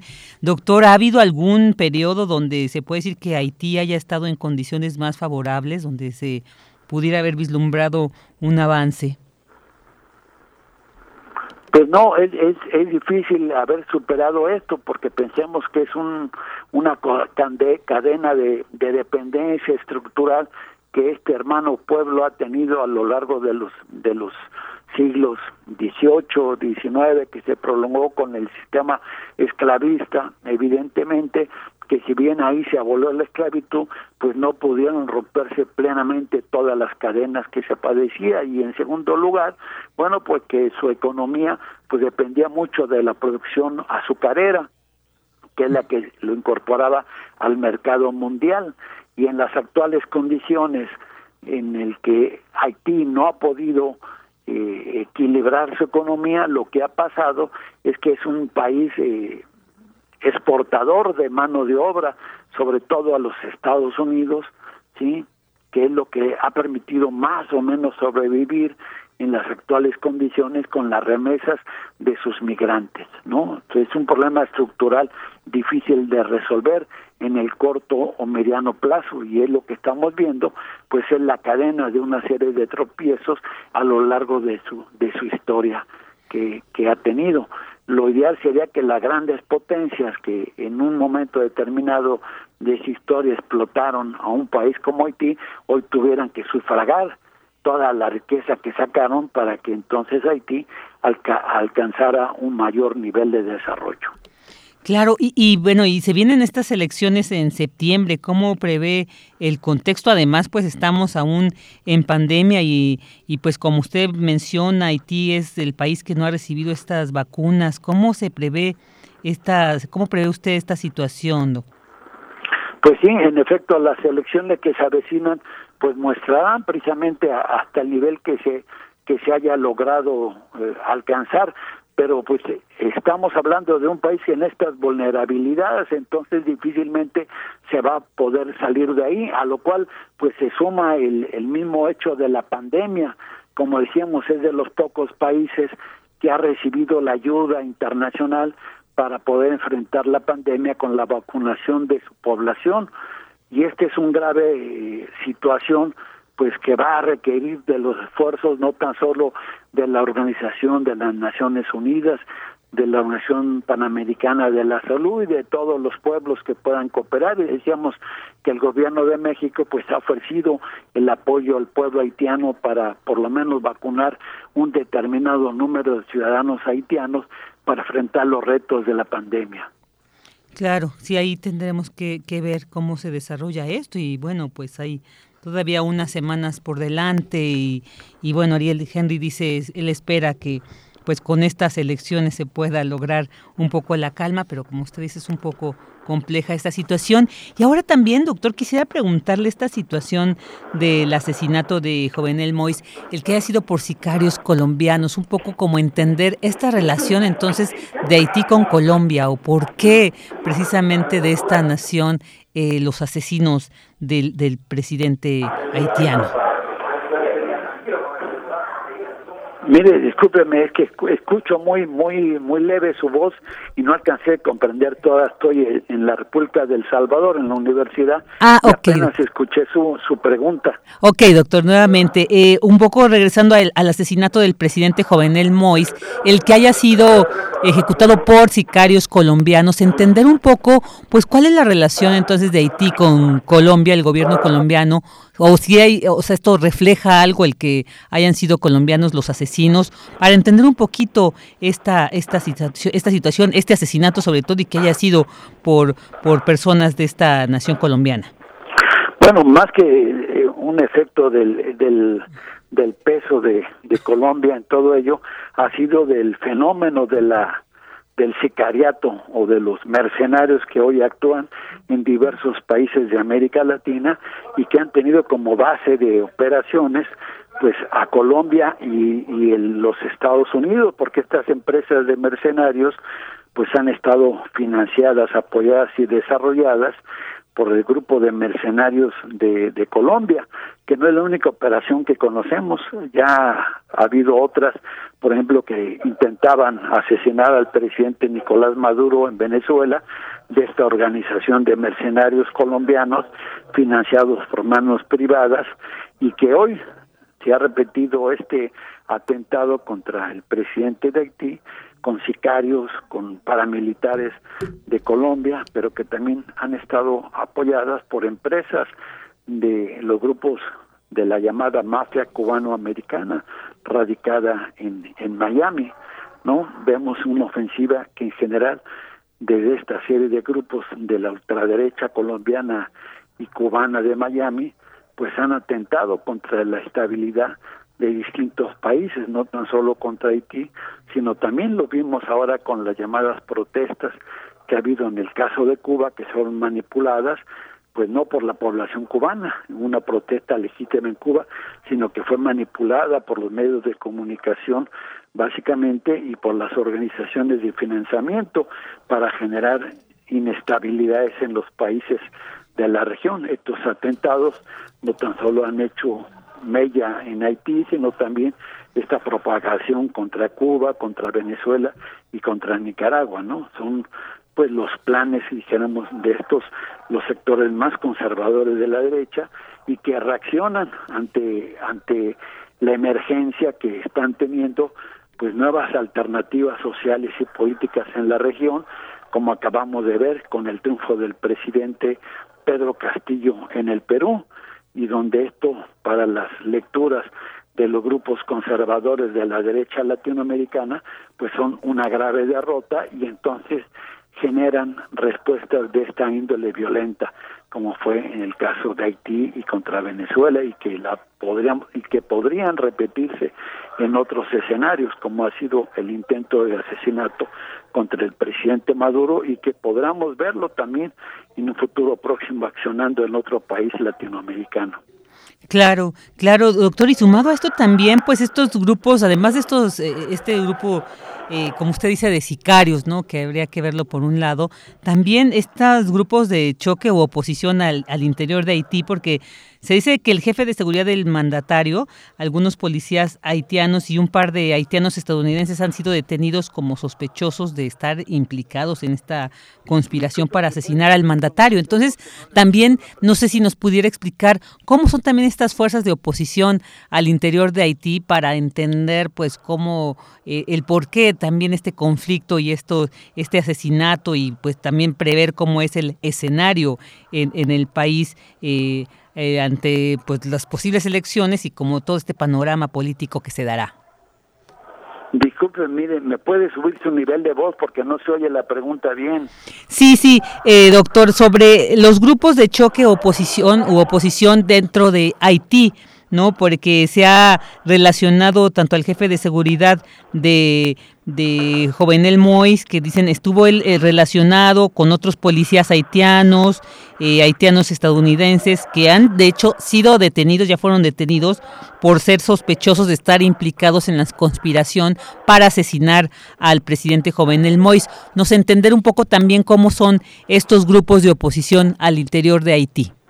Bueno, yo creo que no tan solo son al interior de Haití, sino son en general de estas empresas dijéramos, transnacionales de crimen organizado que pueden llevar sicarios a las guerras en el Golfo eh, Pérsico, por ejemplo, como ahí se ha notado, ¿no? En Siria, ahora en Haití, pero también con las organizaciones de narcotraficantes, en el caso mexicano, donde aparecen estos eh, mercenarios apostándole a generar operativos en nuestros países. O sea, es una nueva forma de, de, de preparación paramilitar que están haciendo el crimen organizado colombiano, ¿sí?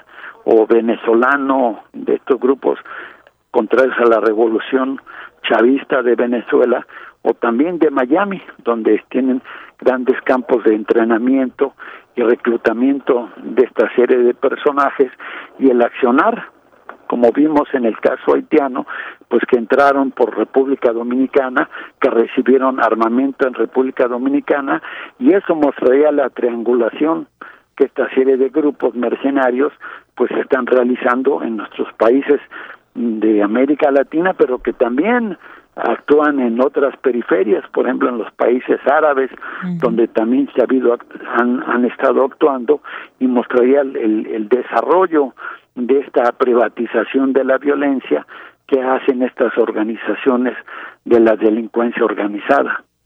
Claro, una situación compleja. Muy bien, doctor, pues agradecemos mucho esta visión porque pues nos abre esta esta perspectiva posible para la región sobre pues estos grupos, ¿no? que como bien usted menciona en muchos países latinoamericanos han hecho presencia para intentar desestabilizar políticamente y bueno, pues hay que seguir atendiendo estas situaciones y bueno, pues le agradecemos muchísimo el que haya estado aquí con nosotros en Prisma RU, doctor Santana.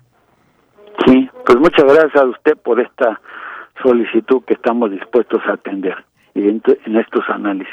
Claro que sí, agradecemos mucho y esperamos seguir contando con su análisis próximamente, doctor. Buenas Gracias, hasta luego. Hasta luego. El doctor Adalberto Santana, académico del Centro de Investigaciones sobre América Latina y el Caribe de la UNAM. Continuamos. Prisma RU. Relatamos al mundo.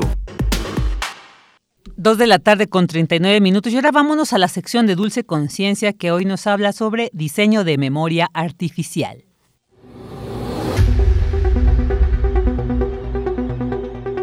Dulce Conciencia. Ciencia.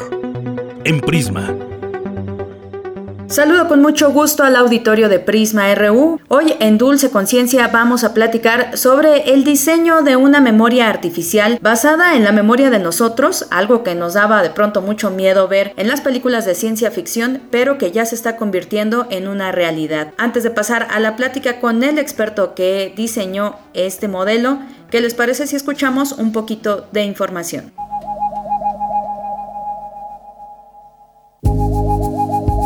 Tanto en el cine como en los libros, la idea de que las computadoras pudieran comenzar a desarrollar una inteligencia similar a la del ser humano ha sido muchas veces tema central, pero en realidad sabíamos que eso era algo imposible. No obstante, la realidad va cambiando. Un modelo de memorial computacional con las características de la memoria humana, como el evocar un recuerdo, ha sido propuesto en la UNAM. Es una idea novedosa, sencilla y directa conceptualmente, de la cual no había antecedentes, por lo cual ya fue publicada en la revista científica Reports del grupo Natural. El experto a su cargo propuso una memoria basada en tablas ordinarias que le permitieron modelar registros de memoria, de tal manera que pudo probarla usando representaciones de dígitos escritos a mano, en los cuales el sistema pudo recordar imágenes, a partir de pistas o estímulos completos e incompletos, que son reconstrucciones de las imágenes registradas originalmente en la memoria. Todo esto es resultado de un trabajo transdisciplinario, al cual no debemos perderle la huella. Si esta memoria recuerda algo desagradable, ¿sería capaz de poderlo olvidar? Para Radio Nam, la gama. Y sobre este tema, el doctor Luis Alberto Pineda Cortés, jefe del Departamento de Ciencias de la Computación del Instituto de Investigaciones en Matemáticas Aplicadas y en Sistemas de la UNAM, nos platicó que la semillita de esta idea germinó desde 2011 este, surgió de mi trabajo en, representación del conocimiento e inferencia en inteligencia artificial, especialmente en el trabajo que yo hice acerca del razonamiento con diagramas, donde hay una interacción muy fuerte entre el pensamiento propiamente y la percepción. Eh, entonces, esa investigación pues eh, fue muy satisfactoria, pero abrió muchas preguntas y sí me, me hizo reflexionar acerca de la importancia de la memoria asociativa en los modelos del pensamiento, tanto de inteligencia artificial y por supuesto en la inteligencia natural. Entonces esto, de hecho la idea original la tuve en el 2011, estaba yo haciendo mi sabático en, en Viena y entre las reflexiones que estuve haciendo en aquel momento surgió la idea original de la memoria asociativa, también de la noción asociada de la entropía computacional que se presentan en el artículo que se publicó en Scientific Reports.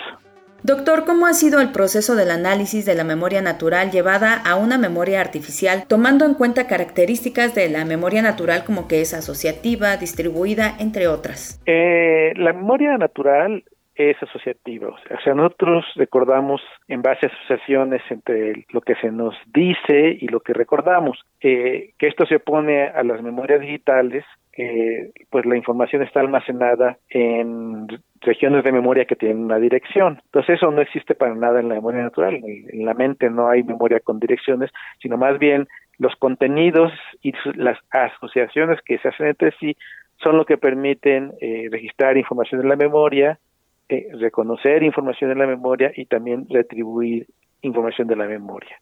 Entonces, este, esto es muy fácil de imaginarlo porque cuando uno está platicando con algún amigo, pues este, la plática siempre surge sobre algún tema que ese tema lleva a otro tema, etcétera, etcétera. Esas asociaciones que hacemos es la memoria que está trabajando. Entonces es una característica muy importante de la memoria natural, que se pone a la memoria artificial eh, de manera muy general. El otro aspecto que es distribuida, pues también en la memoria artificial, en la de las computadoras ordinarias, hay regiones de memoria que están comprometidas con ciertos contenidos o con ciertos conceptos y son como regiones que están demarcadas entre sí y no se intersectan. Eso es muy conveniente en ciertas aplicaciones donde uno guarda un recuerdo como si fuera una cajonera, entonces uno va al cajón, abre el cajón, mete la fotografía, cierra el cajón y cuando lo va a recuperar pues lo aparece en inverso. Este, y los cajones entre sí no se traslapan. En cambio, en la memoria natural, pues una de las cosas que permite que que hay asociaciones es que los recuerdos están traslapados entre sí. Entonces ese traslape, o sea, de las regiones de memoria que se traslapan son de alguna forma lo que permite que los contenidos se puedan asociar. Doctor Luis Alberto Pineda, ¿cuáles son los retos a la hora de llevar todas estas características tan detalladas de la memoria natural a una computadora? Esto pues también ha sido muy difícil modelar en las computadoras de tipo ordinario, que es otra de las características. Eh, otra característica muy importante de la memoria este, eh, natural es pues que es declarativa en el sentido de que uno dice un recuerdo y uno a través del lenguaje lo puede retribuir, ¿no? Y esto se pone, por ejemplo, se pone a los tipos de memorias como la memoria motora o la memoria perceptual, que no es declarativa. Por ejemplo, eh, uno sabe cómo andar en bicicleta, pero uno no puede explicar qué es lo que sabe cuando uno sabe andar en bicicleta. Entonces, esa memoria motora o de las habilidades no es declarativa. En cambio, la memoria eh, que tiene que ver directamente con el lenguaje, pues sí es declarativa porque yo a través del lenguaje le expreso a alguien algún concepto y esa persona lo guarda en su memoria y después lo puede retribuir. Entonces por eso decimos que es declarativa. Y también eh, la memoria humana es constructiva en el sentido de que cuando uno registra un recuerdo, lo retribuye posteriormente, pero no lo retribuye exactamente igual, sino lo atribuye como una reconstrucción que se hace posteriormente por, por muchas razones. Entonces, esa en memorias ordinarias de computadoras digitales, el recuerdo es como fotográfico, es como una fotografía en un cajón. Lo que se guarda se recupera. En cambio, la memoria natural no es para nada así. En la memoria lo que se guarda, a la hora de guardarse, se guarda en un proceso de abstracción. De hecho, recordar es abstraer en una buena medida y cuando uno recupera el recuerdo, uno reconstruye el recuerdo y de alguna manera la esencia del, del, concepto permanece, pero, el, pero no es una fotografía, es una reconstrucción dinámica que estamos viendo todo el tiempo con la memoria. Doctor, ¿cuál es la capacidad de almacenamiento de una memoria artificial? En lugar de que se designen localidades de memoria separadas para cada concepto, todas se traslapan, entonces estas memorias asociativas tienen una gran, gran capacidad capacidad de almacenamiento de información y se almacena de manera abstracta, no se almacena de una manera fotográfica y por eso cuando se recupera la información, de hecho se recuerda y, y se hace una reconstrucción de manera dinámica del recuerdo. Entonces, esto podemos decir que desde el punto de vista tecnológico, eh, si logramos escalar la idea de probarlo con más dominios, por ejemplo, estamos trabajando ahora con el dominio de la voz o con imágenes, este, otro tipo de imágenes más complejas como de herramientas o vehículos, etcétera, va a ser un módulo de memoria que podemos considerarlo eh, adicional o alternativo a las memorias tradicionales. Además de que este modelo, como la memoria está ampliamente distribuida, también se presta a que el cómputo se haga de una manera completamente paralela. Entonces, desde el punto de vista tecnológico, pues sería como un, una extensión o una ampliación de los modelos de memoria para guardar grandes cantidades de imágenes de diferentes modalidades y por eso eh, desde el 2014 en, la versión que tenía en aquella época se sometió una patente y ya ahora estamos evaluando la posibilidad de solicitar una patente para el modelo actual de la memoria. Por último, doctor, platícanos por favor un poco de todas las disciplinas que confluyen en este proyecto. Sí tiene un componente de teoría de la computación a nivel muy fundamental, tiene también un componente en ciencia cognitiva porque aborda el problema de de cómo es la, la, memoria natural. Tiene un componente de aplicaciones tecnológicas, una eh, idea bastante transdisciplinaria que puede tener impacto en, en pues, varios ámbitos de, y varias especialidades científicas y tecnológicas, e incluso las humanidades, porque de hecho eh, las humanidades es muy importante en psicología, en ciencia cognitiva en general, pues tener ideas más profundas de cómo funciona realmente la memoria. Y por eso pues fue posible publicar este artículo en una revista eh, de Scientific Report, que es del grupo de, Nature. Eh, aquí en el artículo colaboraron conmigo el doctor Gibran Fuentes, que es colega del Departamento de Ciencias de la Computación de Limas, y también el doctor Rafael Morales, eh, que es un colega de la Universidad de Guadalajara. Y fue pues muy satisfactorio trabajar con ellos dos y pues les quedo también ellos muy agradecido por todo el apoyo que me dieron en el desarrollo e implementación del sistema. Agradecemos mucho al doctor Luis Alberto Pineda Cortés, jefe del Departamento de Ciencias de la Computación del Instituto de Investigaciones en Matemáticas Aplicadas y en Sistemas de la UNAM, que nos haya compartido toda esta información. Yo me despido, agradezco mucho su atención y los dejo ya nada más con una frasecita. Muy buenas tardes. Tienes una cita con un científico. La tecnología es como los peces. Si no los asas pronto, se ponen malos. Charles Geschke.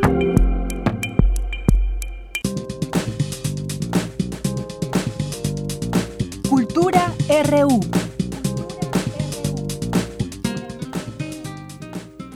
Seguimos con la información y en esta sección de cultura escucharemos a Judith Goldman, una autora célebre por recuperar y reinterpretar historias y tradiciones mexicanas en su obra, y nos habla de la publicación más reciente, Un elefante se balanceaba, un libro para niños y jóvenes. Tamara Quiroz nos comparte una entrevista, así que escuchemos lo que comparte a estos micrófonos Judy Goldman. Judy Goldman, muy buen día. Hola, ¿cómo estás, Tamara? Muy bien, con mucho gusto de saludarte. ¿Cómo va todo? Igualmente. Pues todo bien, gracias. Es bueno saberlo después de estos tiempos tan extraños que corren. Así es, así es. Muy bien, Judy, para que nuestro auditorio se acerque a esta nueva publicación a través de Océano, un elefante se balanceaba, me gustaría que nos platicaras cómo surge esta publicación, recuperas y reinterpretas una de las frases tal vez más conocidas por muchos mexicanos y, y por muchas personas en el mundo incluso. Sí, sí, fíjate que eh, yo estoy muy enamorada de muchas cosas de México. Eh, por ejemplo, esta canción que nos cantaban muchos de nosotros, nuestros papás o los abuelos, o a este cuentan, el, ibas a una excursión de la escuela y en el autobús pues te ponían a cantar para que no estuvieras preguntando constantemente a qué hora vamos a llegar, ¿verdad? Sí. Y, yo se la cantaba a mis hijos también. Y siempre me llamó muchísimo la atención esta cuestión de, de que pues es una araña que está tejiendo su telaraña, que es una cosa súper delicada, y pues cómo, cómo se trepa un elefante allí, ¿verdad? Y no solo es un elefante, es otro y otro y otro, y, así te seguías cantando cuantas veces quisieras, a ver hasta qué hora ya, ya te aburrías y dejabas de cantar. Pero lo que hice fue eh, como que darle un giro porque se está contando la historia desde el punto de vista de la araña. Porque la araña como que como que la gente se olvida de ella porque estás muy entretenida con la idea de los elefantes. Entonces, este, esa es la, idea principal que te permite jugar con la lectura, que el, el libro se, se convierte en un, en un medio para poder platicar para poder jugar, para poder pasar un muy buen tiempo con, con un libro como este, que además las ilustraciones, porque sí quisiera recalcar la cuestión de las ilustraciones, las hizo Carolina Monterrubio y yo no la conocí antes, me encantó lo que hizo con el libro, porque son ilustraciones con colores muy vivos, muy bonitos, que van a llamar la atención, no solo de los más chicos, sino que de los adultos también que, que juegan con, con el libro, que introducen a los chiquitos a la canción, porque creo que es importante que primero introduzcan a los a los peques a, a la canción para que sepan de qué se trata, porque eso es lo que después te va a permitir jugar. Porque, pues sí, al principio es un elefante y después otro elefante, pero al rato algo más se sube a la telaraña. Entonces ya no les quiero decir más eh, exactamente de esto, pero te permite platicar con los lectores que están allí contigo, que decir, bueno, ¿y tú qué crees que pasó después? ¿Y qué, qué, qué, qué, fue lo que sucedió? ¿Qué, ¿Qué fue lo que subió a la telaraña? O cuando ya, ya se subieron los dos, le, puedes decir a los, a los chiquitos que están contigo, bueno, ¿y tú qué crees que? ¿Y ahora qué va a subir? Y lo más es que te van a decir otro elefante. Y después das la vuelta a la hoja y hay una sorpresa. Así es. Y de hecho, eh, mencionas algo muy importante. Las ilustraciones también son muy atractivas. Judy, tienes más de 60 libros publicados. Los cuentos se han publicado en diferentes países. Aquí en México en Colombia, Brasil, Austria y Estados Unidos. ¿Cuál sería también la importancia? Vaya, eres, eres una mujer de letras, eres una mujer de literatura infantil y juvenil. ¿Cuál sería la importancia de acercar a los niños a la lectura y también de hacerlo a través de una forma lúdica, como en este caso lo hacemos a través de esta publicación bajo el sello Océano, un elefante se balanceaba, porque podemos, como dices bien, interactuar, pero también cantar. ¿Qué le dirías a esos padres que nos escuchan a través de las frecuencias de Radio UNAM para acercar a sus hijos a la lectura? Mira, los, los libros álbum o libro ilustrado, porque se llaman de las dos formas, eh, yo, yo estoy segura que son, son para acercar a los chicos y las chicas eh, en una forma divertida, lúdica, como dices tú, a la lectura. Lo que queremos los autores y mucha gente más, promotores, bibliotecarios, maestros, es que haya ese acercamiento tranquilo, juguetón, que no se sientan que, que, es algo didáctico para que desarrollen primero un amor hacia los libros y la lectura, que entiendan que, entre las tapas de los libros hay maravillas, porque sí, te puedes divertir con un elefante se balanceado, pero hay otros libros que capaz van a hacer que se sientan empáticos con un personaje o que van a poder usar su imaginación, que también eso es lo que queremos, porque eso es lo que hacen muchas veces los libros, o bueno, siempre hacen los libros, es ensanchar la imaginación la imaginación se necesita para todo, porque hasta te puede ayudar a resolver un problema que tienes de día a día usando tu imaginación. Y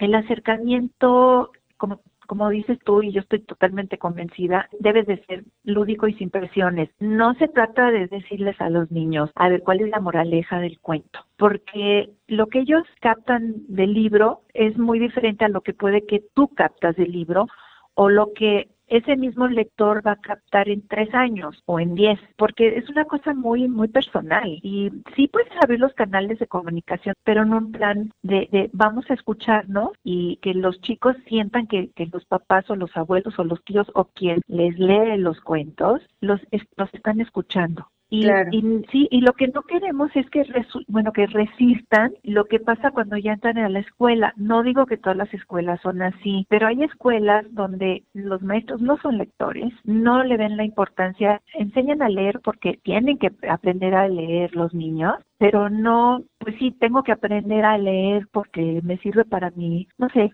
saber leer el letrero que está en el camión o, o ver de qué está hecho algún producto o lo que sea, pero no por el gusto de leer. Y después toman un cuento que es muy cortito, porque viste que el texto este de, de un elefante se balanceaba, es muy corto porque la ilustración suple mucha información y les dicen a, los niños, subraya todas las palabras que no entendiste, ve y búscalos en el diccionario, me escribes cinco frases con cada palabra y los pobres se quedan con la idea de de que me están haciendo sufrir con la lectura y después no quieren. Ahora, la lectura en voz alta es además es delicioso. Yo lo hice mucho con mis hijos. Sentarte con los chicos, puedes tenerlos en tus piernas o uno de cada lado, compartir un libro. Se hacen una cosa que yo creo que todos los que tenemos papás que, que nos que hicieron eso, lo recordamos con mucho cariño y estrecha los lazos de unión en la familia. Yo creo que eso, eso es muy importante y, es un hábito muy lindo. Si tú les lees a tus niños, no sé, dependiendo de la edad,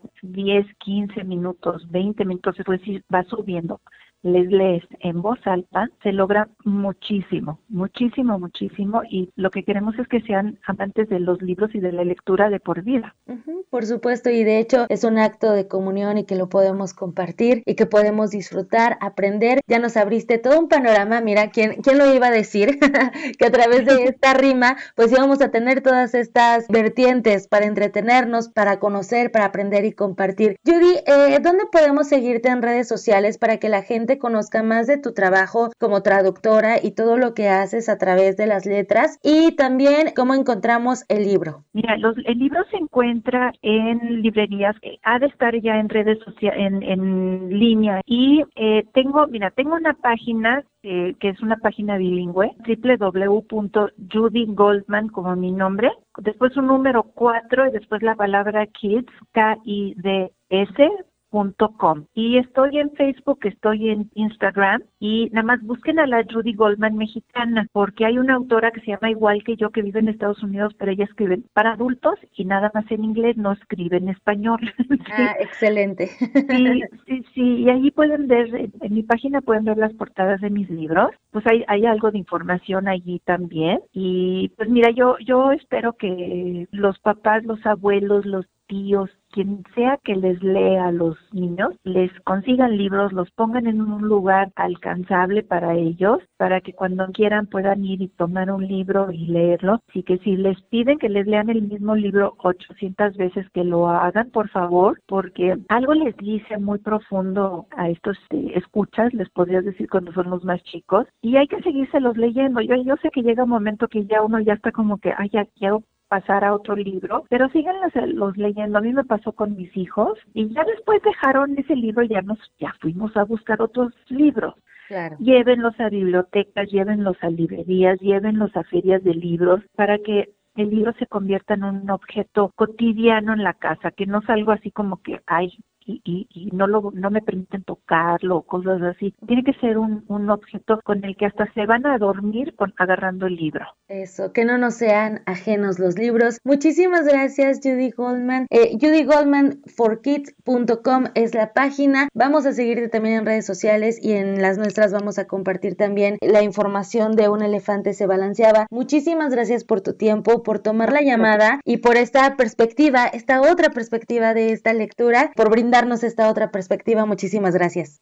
Gracias a ti, Tamara. Que tengas muy buena tarde y eh, también mucho éxito con esta publicación. Gracias. Hasta luego. Hasta luego. Bueno, esa fue la sección con Tamara Quiroz y bueno, ya llegamos al final de la transmisión de este día. Agradecemos su atención y lo esperamos el día de mañana. Le agradece Virginia Sánchez y todo el equipo de Prisma RU. Buenas tardes y buen provecho.